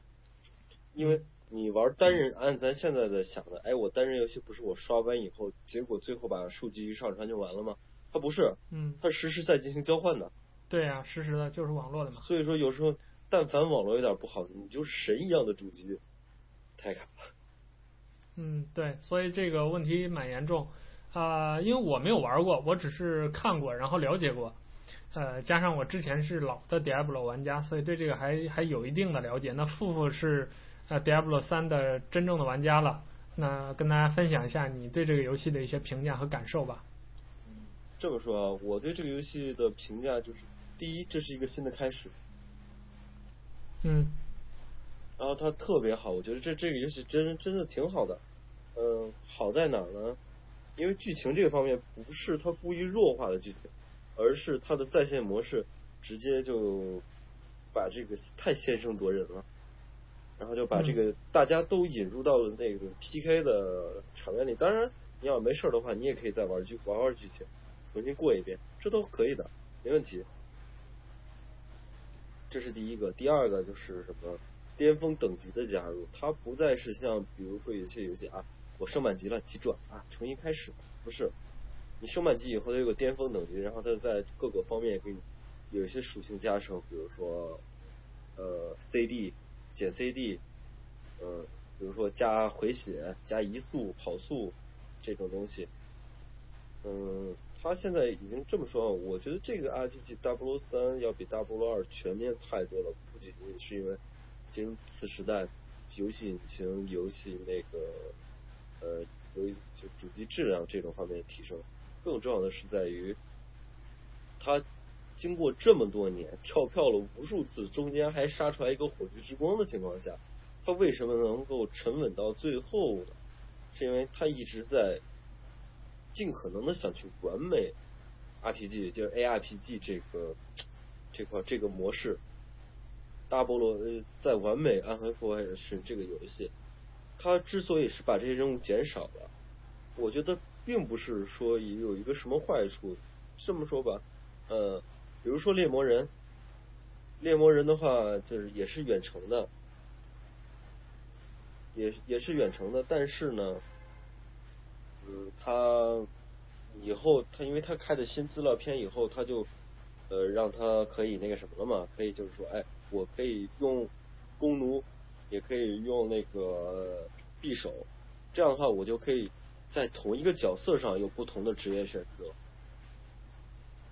只不过是技能使用和加点不一样罢了。嗯，这就有点像魔兽世界，对，对，同一个种族可能会有不同的职业了。对，就像其实魔兽世界刚开始时候也没有那么多职业嘛。嗯，对。但是都是后来慢慢加的。我其实我挺期待的，挺期待下个赛季会出个什么样的职业。嗯，这其实是在线模式的一个好处。对，就是说，它只要服务器那边做了调整，你这边游戏模式就可以非常的丰富。对，再这也是在线的一个优势。再一个就是，原来玩大菠萝的时候，的确，你除了刷那个就是刷那个，玩到最后，你玩通关玩几遍几周目以后，那怎么办？我刷装备，打到最后一身牛逼装备，天，感觉有点 独孤求败的感觉哈。那现在呢，就是你有队友了，你可以就是他不仅仅是哎，咱两个人是就是战网的好友，然后咱两个都买了这个正版游戏，咱两个可以组组队玩。如果没有我的时候，你也可以哎，那个网上随便找一个人吧，他会给你匹配一个就是等级相似的人，或者有个相似的队伍，差不多队伍，你跟着一块过去刷一刷，然后大家组队打。不过这种野队一般情况下比较坑霸了，当然不是没有好的啊，有好的。呃，再一个就是什么？呃，它比魔兽世界的在线多任务，就是那种任务，它更像一个精英小队下副本的，它不像魔兽那个副本，你进去以后爆出来的装备还得抢，不用你抢，就是拼人品。如果你人品好的话，你的队友一件那个橙装，就是金装、橙装和绿装都刷不出来的情况下，你能够刷七八件，但是不一定有用，你知道吗？嗯，因为都是风装，因为它可能是不同的角色可以用的嘛。对对对，也许这个装备很逆天，但不是你用的。嗯。呃，这个就是觉得还是很有意思的一个游戏，我挺喜欢的。嗯，那最后如果十分给这游戏打几分？如果是十分的话，我其实只能给八分。啊，那说说原因吧。呃，原因就是有一点出来的，它。现在已经陷入了除了做成就以外，陷入一个比较无聊的模式，就是不断的提升自己。嗯。嗯，跟人一块玩的时候，哎，两个人玩有一种竞赛的意思，还好一点。你单人刷的时候，就是无尽的刷副本，无尽的刷副本。等于说，本质上盒上没有跟暗黑二有实质区别吗？对，如果你要是单人玩的话，没有队友的情况下，就是那么无聊。嗯。嗯但是它还有一些比较有意思的东西，嗯，只要你不越级刷的话，它有一些非常有意思的，比如说它有一个呃大菠萝这边有一个那个小妖，就是那个就是哥布林儿，宝藏哥哥布林儿。嗯。就这个系统吧，咱不是这个东西最早，说实话，我觉得应该是从刀剑伏魔开始的吧。嗯。对吧？这个没错吧？刀剑我也不知道啊，好像是，反正就是那一代里面，那个时代里面就开始出现了，呃，刀剑伏魔录，还有那个呃大菠萝二，就有了那个宝藏葛布林的这个存在。你把他打死，爆一地东西那个嘛，他现在把这个宝藏葛布林又细化了，挺好玩的。嗯、怎么说？呃，就是他有一个一般的那种葛布林，呃，嗯，呃，有的哥布林它是掉金币的。有的哥布林呢，它掉宝石的；有的哥布林呢、哦，所以就是你打它的时候，就大概能知道你会掉什么东西。它就写着呢，它就写着呢，你打这些都会掉。哦，就曾经有有点类似于那种碰运气嘛，彩蛋嘛。对对对，你看就掉出来什么你不知道，但是这个是很确定的，是吧？就你想要金币，就去打那种带金币的。可问题是，这个东西是随机出现的。嗯。它不是就是说啊，我打这一关一定会，不是。那是随机出现的，有时候出一屏幕，然后你就看你取舍了，我要到底打哪个？它有个血钻嘛，之前不是有一个呃是个赌博的系统，你就是打够多少个血钻，每多少个血钻可以赌回装备。呃，大菠萝二里面是用钱赌的，这里边是用血钻特殊的物品赌的。然后有掉血钻的，有掉白银币，就是它里面游戏币的。然后，嗯，再一个就是还有一个最逆天的就是那种。打死他以后，他也是掉金币的，但是打死他以后会有一个就是一个传送门，密宝的传送门进去。你你进去了吗？进去了，然后里边就各种就是钱，打一回。嗯、那等于说是曾经的奶牛关被呃多多元化了吗？对。就原来是必须在那个特定情况下进奶牛关才能进，嗯、现在是很有可能你走在路上突然就有这么一个机会。对对对。就这样念，所以说。有时候很大家很郁闷，郁闷到哪儿了吗？我明明是准备刷高关就刷经验的，结果蹦出来一个哥布林儿，然后但是呢，他的那个什么又就是防，你知道哥布林儿这种这种宝藏地精这种东西，他的怎么说来着？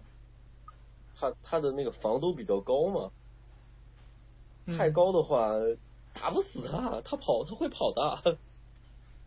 啊，所以有点那个，就有点搞怪的这么一个设定。对你，你比如说啊，好吧，你你打低级的时候，他不一定会碰到；打高级的时候，他又出来了。除非你手快，把这难度降下来。嗯。但是呢，这会儿时间你不打，他有可能跑掉，跑的巨快，你知道吗？我开冲锋都穿都跟不上。就这种啊，就这个其实也算是一个小彩蛋吧，挺有意思的。OK。但是你要说值不值得入的话，就看个人了。我是觉得还挺好玩的。它最主要一点是什么呢？对于这种游戏，我投入一次就够了。它就是所以暗黑三目前的呃，目前暗黑三的收费模式还是呃一次投入的这种，就是。呃，收费还是按这个单机游戏的这种收费来的，对吧？嗯，也有这个就看个人了。没有需求的话，比如它里面会卖白银币，就是里面的游戏币嘛。嗯。这不是金币啊，金币是里面的游戏货币和游戏币是不一样。嗯。里面游戏币的话是白银币，可以充钱买白银币，白银币能买各种，其实就是副件，但你美化的，没有什么实际作用。嗯，还有那个，所以有点像皮肤是吧？对，有点像，就是卖皮肤里边，他现在就是卖皮肤了，不卖别的了。嗯、这个东西就看个人了，嗯、你愿意掏钱就掏，不愿意掏钱拉倒。所以真正有影响游戏性的东西，比如装备啊，或者是一些宝石啊，这个东西是不卖的，是吧？那现在买不到的。嗯，所以它的盒其实还是一个很公平的一个东西。对，因为它很公平，我去，我的确建议大家玩。如果一个不公平的东西，嗯、大家去玩的话，呃，我既掏了钱。你像魔兽世界，它就是这，大家就比魔兽世界还是比较公平的，因为它没有什么砸钱的东西。但有些像所谓的免费游戏，那，你只能给那些人民币玩家当 NPC，花钱少的给花钱多的当 NPC，让你刷快感，没什么意思。不如花点钱有一个更好的游戏体验。OK，好，那关于暗黑三的这个话题我们就聊到这儿。刚才傅作为一个玩家也聊了自己的游戏的体验和感受。呃，那其实我们今天这个游戏节目话题到这儿就已经结束了。那在结束之前，我们还是按照传统的，我们再来聊一个结尾的话题。呃，可能离题稍微远一点儿。这也是付付提出来的，我觉得也蛮有意思。我们今天放在这期节目里聊一下，就是由《暗黑三》引出了这样一个问题，也是我们一开始就提出的，就是这样一个单机游戏加了在线系统之后，你会发现它从底层到上层，整个的游戏从它的模式到它的游戏性到它中间整个游戏的流程都变得不一样了，包括单机游戏和网络之间，呃，网络游戏之间。它的侧重点我们都知道是不一样的。那近年来有很多的这个游戏都开始走这种单机加网络的这种结合啊，或者说是用一个时髦词儿，就是互联网加游戏的这种模式。它本质上是一个单机游戏，或者说来自于单机游戏，但是加了很多网络元素，所以让它的游戏性或者是玩法变得很不一样。这个界界限是越来越模糊了。所以我们想聊一聊。呃，这样的一种现象，我先想问一下付付是怎么看这么一个大的一个趋势的？我觉得这个趋势是必然的，这就像历史的车轮咕噜咕噜就压过来了，你躲是躲不掉的。嗯，呃，我个人认为这就是一个网络时代的具体体现吧。最早的话，如果说谁是这个时代的先行者的话，我应该是男朋友四。嗯，为什么这么说？战地四嘛，因为。到直到战地三，大家还都是可以愉快的随便打一打，对吧？打一打那个剧情，没错吧？嗯、然后，但是到战地四的时候，它的精华全都是在对战里。它的确是个单机游戏啊，谁敢说战地不是单机游戏？它是单机游戏，但是它的精华在哪？它的精华在互联网里。彩虹，彩虹六号最新出的。彩虹六号四是吧？出到四了，它的我也不知道那是几。好吧，反正它的精华也是在那个彩虹六号围攻，它的精华也是在它的网络对战里。里面。就连我们最熟悉的 CS，CS、嗯、GO 的精华是在哪？它肯定不是在单机啊，连局域网都不是了。它人家现在已经摒弃，基本上摒弃局域网了。直接开个网络对战平台多好。嗯，对。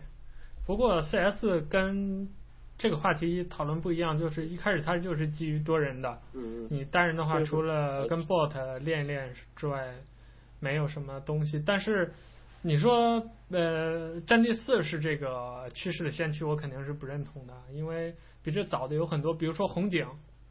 红警二是一个虽然大家都很喜欢连，但是打单机是能打下去的游戏，嗯、对吧？但是红警三，呃，玩单机的人就要比红警二少很多很多了。就就比如帝国时代也是这样的，在二里面你很多的战役和剧情还是蛮好玩的，可以玩得很深入。但是在帝国时代三里面，就是加入了大量的这种所谓的竞技元素。或者说是它的游戏模式就更倾向于连战那种对战，就是玩家个人属性的开发了，是吗？对，就你会发现你呃暗黑啊，就是这个系列就是一个很典型的例子，就是你往回看这个游戏，它那些经典的传统，比如说它的系统、它的模式，都是来自于单机的。但是你会发现，当它做新一代产品，尤其是做所谓次世代产品的时候，都会考虑到网络的对战模式，而且。呃，它会加入很多，就是很你会发现很，它很明显的有针对性的加入了很多所谓的电子竞技的元素，或者说人和人之间协作也好，还是对抗也好的这种元素。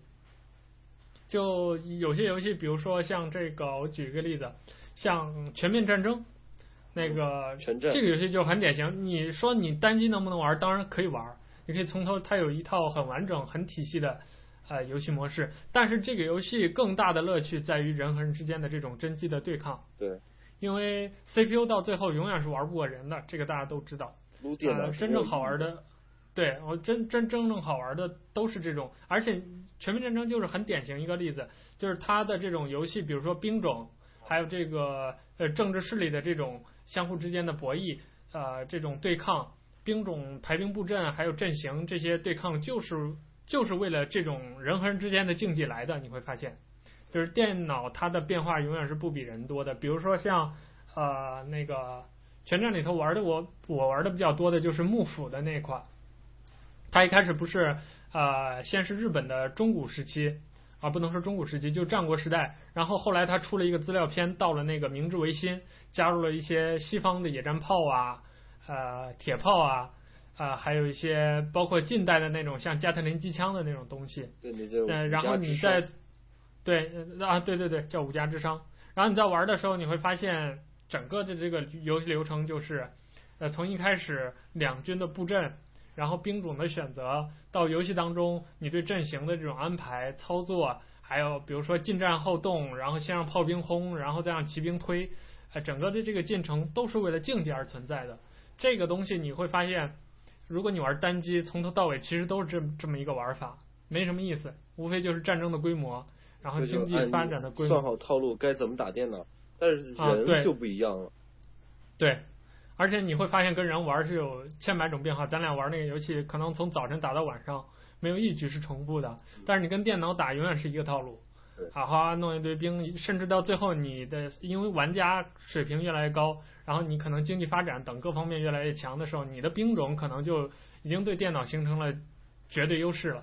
就是甚至你都不需要什么操作，很无脑的啪把大家摆在这儿啊，你都是什么近代化部队，你用的都是枪，啊，你都不用铁炮了，你用的都是近代化的这种炮，然后电脑还是一堆屁帘儿，等级都特别高，士气特别强，怎么打都不过那种。啊、电脑还拿着武士刀跟你冲，那肯定就没这游戏就没办法玩了。所以就是说，呃，这种趋势会你会发现，呃，当然从客观条件上来说。这个是很很很能想来的嘛，因为早先大家都是用五十六 K 猫的时候，谈不上什么网络游戏啊。早先那网络游戏也都是回合制的，因为客观上就是技术上来说，就是结算比较简单嘛。每一回合我打这个数数据生成上传服务器，然后再回馈，它呃怪身上弹出来一个数，打了五十三十，然后再给你回馈，然后你的客户端本机再算，然后他呃我完了你再算，你完了他再算。大家哎，完成一个这样一个游戏的模式，但是随着后来网络的这个不断的，呃，网络状况不断的越来越好，大家的硬件越来越好，那可很多即时战略性的呃元素就能融入进来，比如像魔兽世界就是这样的。如果在早些年你拨号上网的那个时代，包括宽带的初年，你想很流畅的玩魔兽世界都是不可能的。包括到玩魔兽世界很火的那个年代，你都知道每一次，呃，部落和联盟。搞这种群 P 的时候，奥格瑞玛、什么暴风城这种都这种对这种地方是不能进的，进之后你就不要想出来了。所以，呃，但到现在这对到现在这个就好很多了。像百兆光纤，很多北上广深的城市已经用上了。像我在这儿，呃，用的二十兆宽带都已经是很慢的了。那在这种情况下，包括大家主机也越来越好，很多现在的网游真的是做的跟几年前的这个单机游戏。那个画面的质量啊，模型的细节啊，也也要好很多了。哦，我我是这种感觉的。嗯。所以我我明白你的意思。所以说，现在整个就是原来就是网游，它是为了大家的互动性而牺牲了游戏性，游戏性能。然后现在呢是，就是我们不再用考虑就是互联交互的问题了。这样的话，单机和网游的界限就开始慢慢的模糊了。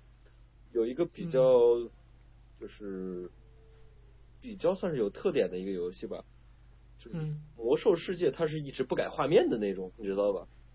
但是有一个游戏就不一样了，《剑侠情缘三 Online》。嗯。剑网三嘛。嗯。然后剑网三的它不一定在哪，我记得你记不记得咱两个上高中的时候就有剑网三？对。上高中咱从剑网剑网二出来的时候就有剑网三。但是那时候你看《剑网三》那种感觉，感觉就是好像不比当时的主流的网络游戏好到哪儿去？而且尤其是这种国国产的三 D 的这种，对，呃，建模水平。对对，建模水平，当时真的觉得不好到哪儿去。当时不是有一个出来有出来有一个游戏叫《天堂》，是吧？啊、天堂还有《梦幻世界》完完美世界，那个用的韩国人做的游戏，当时觉得那个游戏，嗯、哎，那个画面老厉害了，就是没想到一个网络游戏能做到那个地步。嗯、但是你现在回过头来再去看剑网三，你开开电影级画质以后，你会发现。我、哦、操！你只能用这个心态来来说，因为那时候练了个小陈阳嘛，然后爬到当时最高的就是能爬我能爬到的最高的地方，往那一站，开个电影画质，然后看整个，然后啪啪截图，截图就感觉那就是在看电影的那种感觉，你知道吗？嗯、画面美的真是特别美，你都不能想象这是一个网络游戏。对。而且有一个很有意思的细节，就是剑三这个呃项目很早就开始开发了，而且宣传也一直做得很足。但是我们高中反正高中毕业之前一直都是在玩剑网二的，嗯，一直玩到后来都满级了，号都练差不多了，但是一直都没有转。嗯，剑三这个就是这儿也说明一个问题，就是说在线它所带来的一个巨大便利，就是说你的数据都是在云端的，那。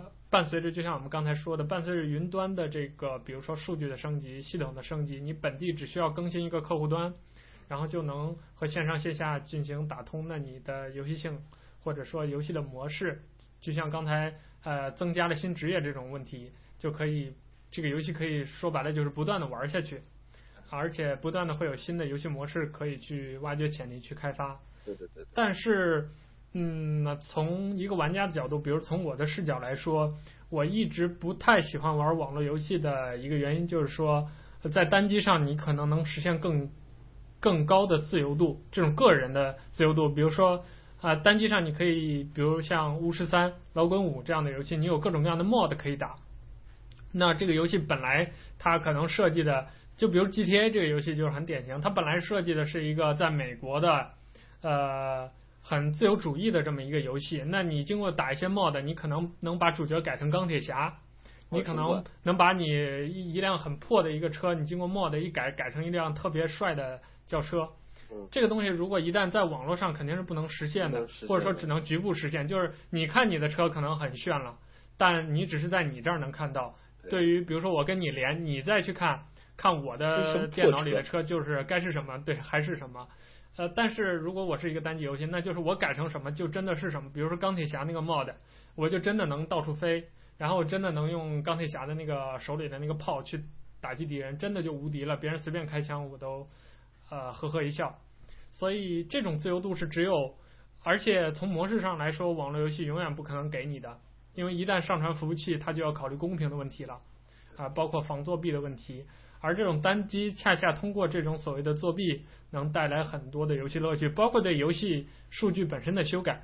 你比如说，假如像我很多游戏真的就是只看剧情的，比如《巫师三》，我不不不不想花时间去弄各种的套装，然后呃升级，对，我就想把这个剧情看完。那这种情况下，我没有修改器，如果我玩的是一个像啊《Diablo 三》这样的模式，那我就歇逼了，我只能一关一关接着打，然后一点一点升级。要么就找人带我。那如果像我之所以不太愿意玩 Diablo 三，很重要的原因就是我不想在网上找队友，我不想在网上有任何的虚拟社交。对我，我我跟你们玩不到一起去，我就想自己在一个游戏世界里静静的、安静的做个美男子，对吧？那 这种情况下，那那就玩不了了，等于说，因为你这个模式是在线，包括你只要一旦涉及在线，那你作为一个设计团队、开发团队，肯定会为在线模式做一些东西。是它专属的，就像《暗黑三》里面的很多的任务，你不在线，你是不能完整的体验整个的这个流程的。你你可以单机玩，但你玩玩不了百分之百，呃，这是单机游戏的优势。所以呃，尽管说网络模式能给单机带来更多的，比如说盈利，呃，带来更多的游戏丰富的游戏模式，带来更多的数据呃量的这种更新，但是。啊，还是有很多的单机游戏好好的活着，而且你会发现近年来盈利的大作还都是以单机为主的这种游戏，比如说现在排行榜第一的 GTA 五，然后呃去年的辐射四，呃巫师三啊这样的游戏，包括之前的像老滚这个级别的游戏，都还是以单机为核心的。我是我是我是这么想的，我之所以想到了，就是说近年来单机游戏和网络游戏的界限愈加模糊这个概念，是、嗯、我觉得应该是这么说吧，应该是我应该再给它加一个定定义，就是竞技类单机游戏。嗯，有竞技性的单机游戏，因为这个只有有竞技的单机游戏才会考虑公平。嗯，比如 COD，比如 COD，比如说战地。其实你要说起来的话，嗯，大菠萝它的竞技在于哪？在于刷塔和冲城，你的完成成就。嗯、它有个官方，现在有个官方的天梯排行榜，你知道吗？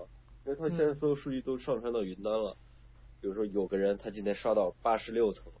啊，明天就有人刷到八十七层超过他，他就想我要不要超过他再刷到八十八层，这个感觉。然后这也是应该说是一种竞技吧，嗯，这种东西有好也有坏，像有一些有一些游戏我是必然会玩单机的，我不会去愿意，我就不愿意跟你玩，我就愿意自己玩。对，是吧？比如很多角色扮演游戏就很典型的。它重点就是剧情嘛，再一个就是沙盒类游戏，沙盒类游戏也是，我我就愿意自己玩，嗯、我就愿意在这营造我的世界，你别来这儿给我捣乱，我不喜欢你，欢迎你，嗯，别给我提什么共同游戏的乐趣，你来我这儿就是捣乱的，对，所以说呢，你想你想想啊，就是 MC 我的世界里面，嗯，然后有那么多精美的，就是他们做出来的那种，呃。地图建造出来的建筑，如果真有人说，哎，来，咱俩一块玩吧。当然了，他们也是一个团队来做的，他们就是除了他们团队来，嗯、啊，来那个我也是个网友，随便咱来撸一野队开始造东西。他造出来的东西就按他的想法走，不是按这个团队的想法。对，或者说单机和网络在这种情况下各有各的乐趣，但是相互是无法替代的，所以。所以，就比如 Minecraft 这种游戏就是很典型的，就就像发现实当中发生过这种事情嘛。我想给我的女朋友求婚，然后我在 Minecraft 里边我盖了一个代表了我们俩专属的，比如说把我们照片弄上去了，然后弄了个心什么之类，弄句话。那这这种过程很显然我是不希望有第三方参与的。我希望我闷声发大财，对我我把它做好，然后有一天我女朋友玩的时候啊，或者是怎么着，我把这东西打开让她看到 surprise。但是。呃，当然，你说连战肯定也有乐趣，Minecraft 也可以连。比如说，我说，哎，富，咱俩呃那个把 CS 的某一张地图，咱们把它一起搞一搞，对吧？你去 A 区，我去 B 区，然后咱俩搞啊、呃，然后搞完之后，咱们来一一起合作完成这个事儿。就像你说那些团队，很多他就是这样呃完成的这种这种工作，或者说是我我做这个基本的这个呃 base，我把它地基打好，然后你往上添箱子添东西，然后咱们俩一起合作。这个是可以的。什么样？我想的是什么样？对，或者咱们俩但是双方比赛生存，看谁活的时间长。啊，对，这都可以。但是这两种乐趣很显然是相互不重叠的，对啊，相互不能取代的。所以现在的状况就是说，单机你肯定，你说单机消失或者网络消失，这都是不可能的。双方也没有真正的啊百分之一百的说这个这个界限已经完全模糊了。但是开始有些模糊。对，你会发现就是。呃，更多的是一种商业利益，或者说游戏模式多元化的考虑，让这些呃开发团队去把这两者嫁接。比如说 GTA，你不跟别人连战，不一起去抢银行，能不能玩？也能玩，它剧情本身就很好玩，而且占的比重很大。但是因为有了一起抢银行的模式，会让这个玩家有了更多的选择，而且从上一例的角度，就是说这个游戏公司肯定是更赚钱的啊、就像 Diablo 三。如果说它不卖皮肤，那可能你不不大家不连战，那呃可能就是你你玩到哪儿我玩到哪儿，大家就是一个口头的交流。那因为有了在线模式啊、呃，你的人物等级我能看到，我能看呃呃我的人物等级你能看到，那咱们两个之间就会潜在的形成这种呃竞争和合作的这种呃相互纠缠在一起的关系。可能有些任务我愿意帮你打，但是等你下线的时候，我可能在偷偷练级。会有这样的东西，还有，而且咱俩在一起玩的时候，我可能愿意买一个更酷的皮肤或者一个什么东西，我跟你装个逼。嗯，对。还有一点就是什么？嗯、我说竞技类游戏，因为竞技类游戏的联网化是不可避免的、不可逆转的一个趋势。因为它的重点就是对抗嘛。重点就是对抗。你像再说一个游戏，就是《宠物小精灵》。嗯。这算是一个经典的单机游戏吧，养成类单机游戏，但是它依然有竞竞技的那个成分在里边。原来大家的竞技就是一根线，嗯，或者是通过蓝牙相互连接，然后 PK 交换。而到现在，ND 应该 3DS 上已经有了那个他们的官方服务器，啊，就大家可以在这上打排位，可以交换交换宠物，对。公共公共区嘛，分公共区和私人区了，已经是。其实这样也就挺好，就相当于单人模式和网络多人模式这样的区分。对，嗯，你这么一说，让我想起来另一个游戏，就很典型的单机游戏《塞尔达传说》。对，《塞尔达传说》就包括在 GBA 上，其实都是有合作模式的。然后我们一人扮演一个这样的主角。你是塞尔达，我是那个谁谁谁次角。一一不是主角叫林克嘛？然后就是大家一起去，比如说一个迷宫。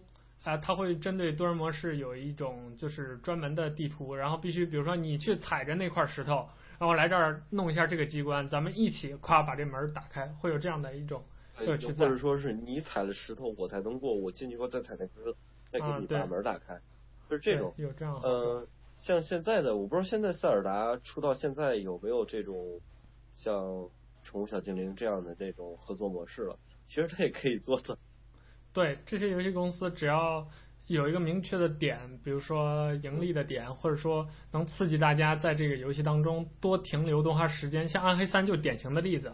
你如果没有天梯、没有排位、没有赛季，那大家可能该玩的还是会玩，但是对这个游戏的热情、这种粘度就会大大的减少了。那如果回到暗黑二的时代，那就是，呃，首先这个剧情的推进完全取决于我这个玩家，我想不想。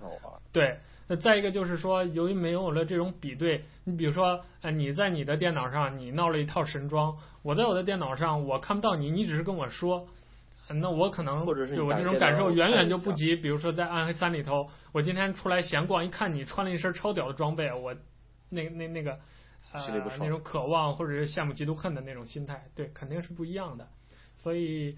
呃，那可能有了在线模式，我当然就愿意花更多的时间了，而且甚至会发生这种情况，就是说我本来不想玩了，你突然砰，你上线了，你说，哎，带我十分钟，帮我打一个任务，那作为朋友之间，啊、呃，人际关系，那我可能就会，呃，多花这十分钟在这个游戏当中去帮你打，打完之后，可能我又哎瘾被勾起来了，我这儿还有个任务，你再帮我打一打，那我的游戏时间就可能 double 了，加倍了。但是如果是单机游戏，很显然这种需求都是不会有的。那就是我玩腻了我就下线，我玩嗨了我就想玩就玩，不想玩。啊，对，对。那从一个游戏公司来说，当然是希望把你的时间啊、呃、大量的、完整的、长时间的去去投入在这个游戏当中，他才能获得商业上的利益，或者说对于这个游戏的口碑的这种好评。网络游戏作为一个单机来说的话，这个其实不是他们最需求的。如果他主要做的是网络游戏的话，他当然希望你在线时间越长越好。可是像这种，这像这种 Diablo 这种单机游戏，它只不过是想刺激，能就是意思是捞草打兔子，你想花钱就花钱，不想花钱你照样玩，反正它有幻化。对，大家自己。他你一旦基数大了，你自然买皮肤的人就多嘛。你在这个游戏里头，你玩了好久了之后，你当然愿意为这个游戏。多多少少的掏点钱。这这一点咱咱是从那个单机游戏的角度来说，如果从网络游戏的角度来说呢，嗯、呃，现在的这个社会应该是最好的时代，也是最坏的时代。怎么说呢？无论是 PC 网游还是手机端的呃网游，呃，就是各种网游现在层出不穷，但是有好也有坏。好这这别说这，这网络游戏真好赚钱，但是对死的也快。嗯，你就像那个那个有一个那年那兔的那个，最后他是让别人帮忙做代理，因为收不到他因为收不到版权费，嗯，然后就拉倒了。人因为人家运营这个，人家手底下运营的像这一类的游戏太多了，嗯，他只不过说是因为他找的人做的这个游戏没什么特点，他不像腾讯，但是腾讯我又我又要夸一下腾讯了啊，腾讯现在今年又开始。就在手游这个地方开始上新了。之前网易和腾网易也是开始上新了，网易把那个《大话西游》移植到了手机端。嗯，这个你知道吧？嗯，之前他的《梦幻西游》就蛮成功的嘛，就是移过去之后。对，移植过去后蛮成功的。不过有一点就是什么，他现在网易有点太下骚。嗯，怎么说？就是如果说你不是人民币玩家。你是完全不能跟人民币玩家像那个，就是他这种差距只能跟人当 NPC，对，差距太大了，你充钱充的。但是呢，无可厚非，实际上它是个免费游戏的。如果说你让我买手机手游买 CDK，好，我买了，你再给我弄这个，那咱就没得说了。嗯。然后像为什么夸腾讯呢？腾讯是正经的跟那个呃，跟日本那边。做了那个掏了版权，嗯，然后做了一个那个什么火影忍者那个游戏，刚开始我也以为是个啊，我操，这是不是又是个骗钱之作呀，什么的？但是玩了以后发现，无论从声优，就配音、画面，还是这种，虽然战斗就是整个游戏的模式还有点稚嫩，但是作为一个横管横版过关的动作游戏来说，它还是。比较良心的吧，因为这无论从画面、人物还原、声优这一方面都挺好的，而且里面你不花钱也能打过去，无非就是多花时间升升级罢了。嗯。嗯，所以说呢，也许再往后一个，再往后的几年中，我们会看见各种手游的大量消亡，也会看也会见证一批，呃，应该说是。我们会见证，我们会看到大量网络游戏的消亡，也会看到一些精品网络游戏的诞生，或者说是像那个剑网三一样，一个游一个网络游戏也能再见证一个网络游戏的进化。我我可以用“进化”这个词来说吗？我觉得很很合适来形容剑网三的话，魔兽也是，它一直在进化，因为它是网络游戏，它可以改变。一直在自我的进化。单机游戏像咱说的，我就是玩的这个乐趣，也许的画面很次。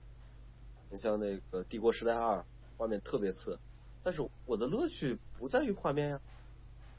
对。我的乐趣是我脑补的一个故事，我想怎么打，是不是？对，我的世界更是了，那就谈不上画面了。对，那就不要画面了，因为它所有的剧情不不是沙盒类没有剧情。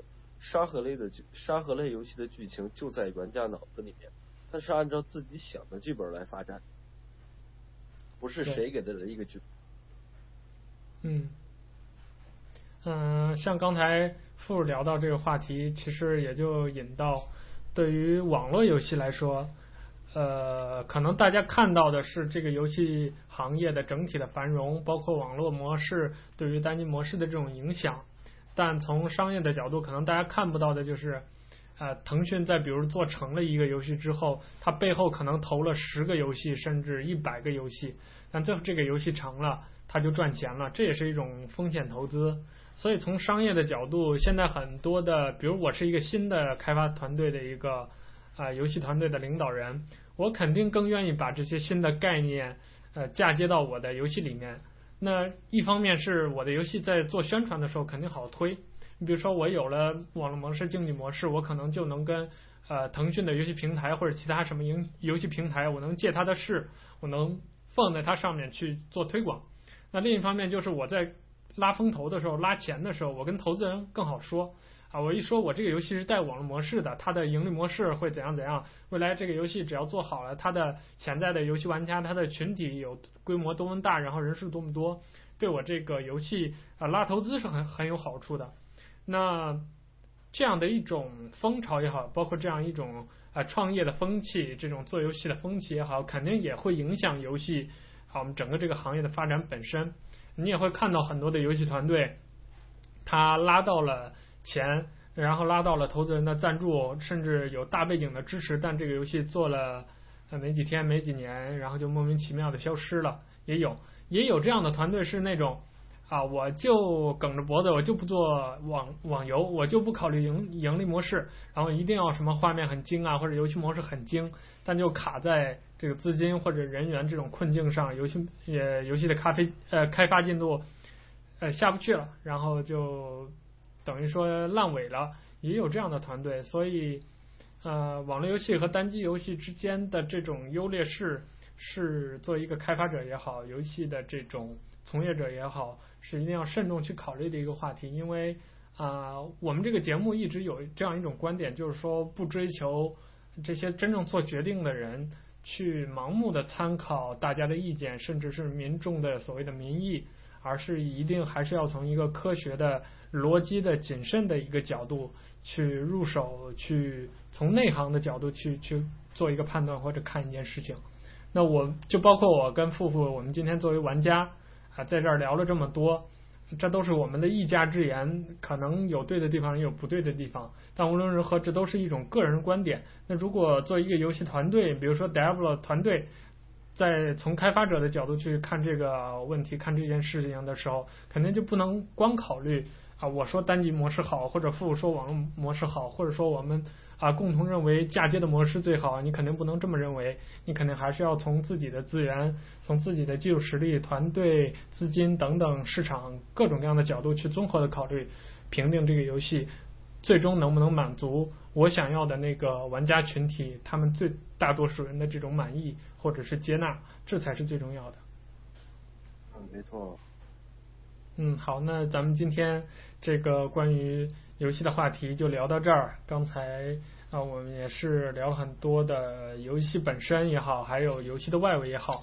啊，我们呃 NTP 这个节目的特点就是说，不太很喜欢，比如一聊游戏就只聊那个游戏怎么玩啊，或者是角色呀。可能这样的呃专题会有，比如说我们一直在筹划，但是筹划了一年都没有做出来的这个中国古典 RPG 的一个回顾。啊，那这个我们。策划了很久了，而且是会从头到尾，从历史、它的发展、游戏模式等等，会做一个很完整的回顾。那今年我们会争取做出来。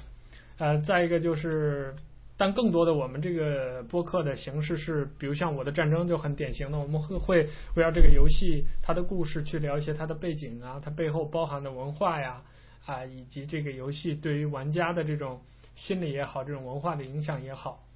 啊、呃，也是希望能跟大家有更多的这种呃感性上的一种交流，因为我们毕竟不是从业者，我们对这个游戏行业也只能从一个玩家的角度去提意见，去拿钱支持，去玩这个游戏，从当中获得开心或者快乐或者痛苦。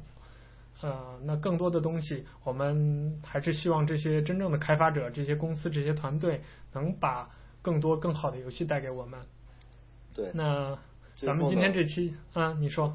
最后呢，其实我还是衷心的希望有更多的好游戏，嗯，呈现在大家的面前。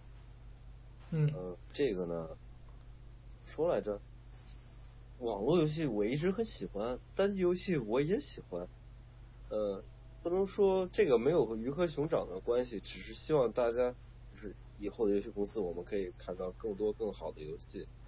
嗯，像撸啊撸的风潮，不就在于它的易用性和，就是它的易上手性和它的竞技性吗？嗯、但是说实话，我是希望这种游戏多样化的，而不是大家看见哪种游戏卖的好，就一窝蜂就上了。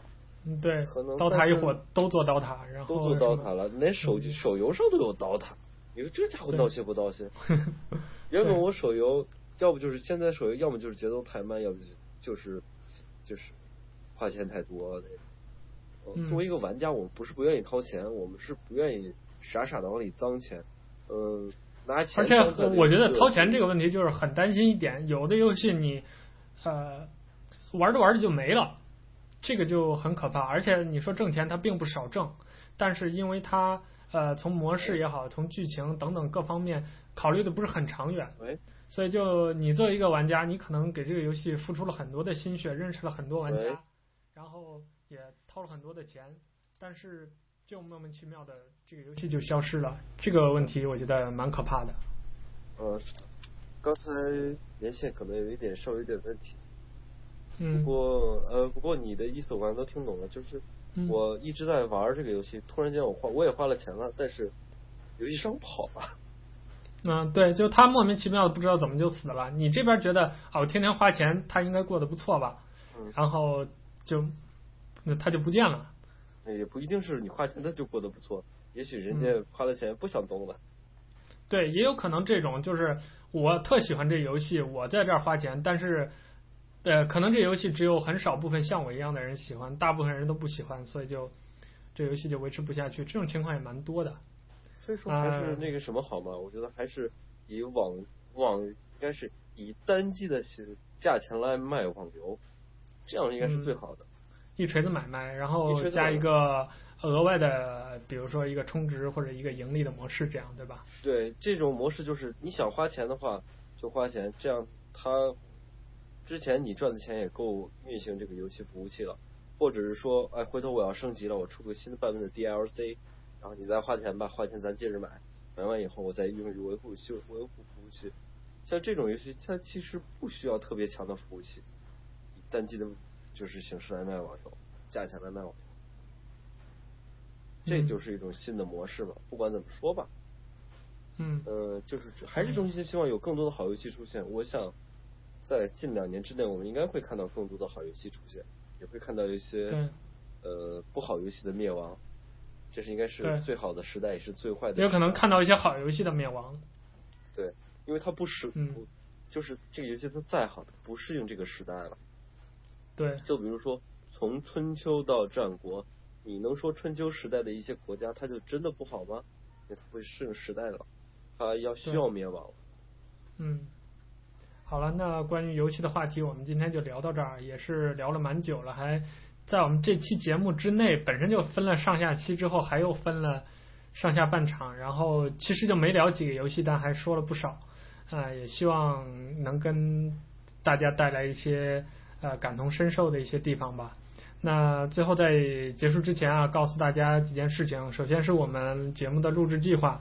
那因为二零一六年来了之后，我跟富富对我们 Nick Talk 这个平台啊，包括这个我们的播客节目，包括我们的文章，都有一些新的想法。那我们在年后都会一一的实现，包括我们这个播客节目会逐渐的，就是更新会频繁起来，而且会就是这个更新的周期会固定下来。现在多久更新我们还没有定啊，这个但是一定会有这样一个做法。再就是。呃，我们的这个 nicktalk.com 这个网站，我们在新年也会发更多的文章，包括近期我会在呃邀请更更多的这个作家的小伙伴加入进来，去给我们这个网站丰富我们的内容。那当然，现在要说的是，我们这个网站是需要翻墙才能很流畅的呃去浏览的，而且我暂时也不打算就是呃。就比如说把服务器搞到国内来，或者是围绕这个翻墙的速度去去做一些安排了，因为这也相当于是一个准入的门槛吧。就是我们希望，呃，因为能能翻墙的，就是懂得怎么翻墙的这些小伙伴，我们觉得，啊、呃，你可能才具备一个最基本的一个呃多元化的信息的获取的渠道。因呃，那这样的话，跟我们在看我们的东西，然后跟我们在交流的时候，可能也会有更多的。啊，大家相互之间可以理解或者沟通的地方，所以我们暂时不打算改。如果你想看我们的文章，还是要翻墙才能获得更加的体验。当然有时候抽风了，对吧？你在墙内也能看到，那就看到了。OK，呃，这是一点。呃，再就是我们开通了我们的新浪微博官方的微博，没有加 V 啊，叫呃拼法就是 Nick Talk，你到微博上搜索 N I C K T A L K 就可以。啊，关注我们的微博，我们的最新的动态，包括一些主播的言论，会在官方的微博上说。啊，一些文章的更新也会在微博上发布。再就是我们现在已经正式的开通了这个对外的电子邮箱，呃 Nick Talk Podcast at Gmail dot com，N I C K T A L K P O D C A S T at Gmail dot com 啊，你发电子邮件给我们啊，不管是关于节目的任何的疑问或者问题。我们都会看到或者想跟主播说的话呀，做的交流啊，想听什么东西啊，吐槽啊都 OK 啊，通过这样的方式啊去跟我们沟通。那在年前，我们按照惯例可能还会做一到两期节目，但这个都说不准，因为我台这个抽风式的更新的这个尿性大家都懂的。呃，然后春节之后还是请大家期待我们的新节目。呃，不能说新节目啊，是这个今年新做的这个经典传统的老节目，叫春晚大吐大吐槽。这个节目我们会在未来呃作为我们这个节目的一个招牌啊，一个定式。每年能做的话都会尽量做，不管嘉宾齐不齐啊。呃，所以这就是关于我们这样一个节目近期的一个规划。那在节目的末尾，还是感谢大家收听我们这样一期啊、呃，很胡逼，没有什么干货，然后时间还很长，但可能多多少少会有一些逗逼啊、呃，会有一些新的观点和灵感带给你的 Nick Talk 啊、呃，我是主播 Nick，谢谢你。最后呢，还是有一件很重要的事要跟大家说，我们在喜马拉雅，嗯、喜马拉雅开通了打赏功能。各位观众老爷，求打赏啊！一分不嫌多，一块不嫌少啊！好了，嗯、我是主播富富，感谢大家听我们这么长时间的胡逼扯。呃，也感谢，也希望大家能够给我们更多的意见，我们会充分接受。如果不接受，呃，那还是让我们继续神经吧。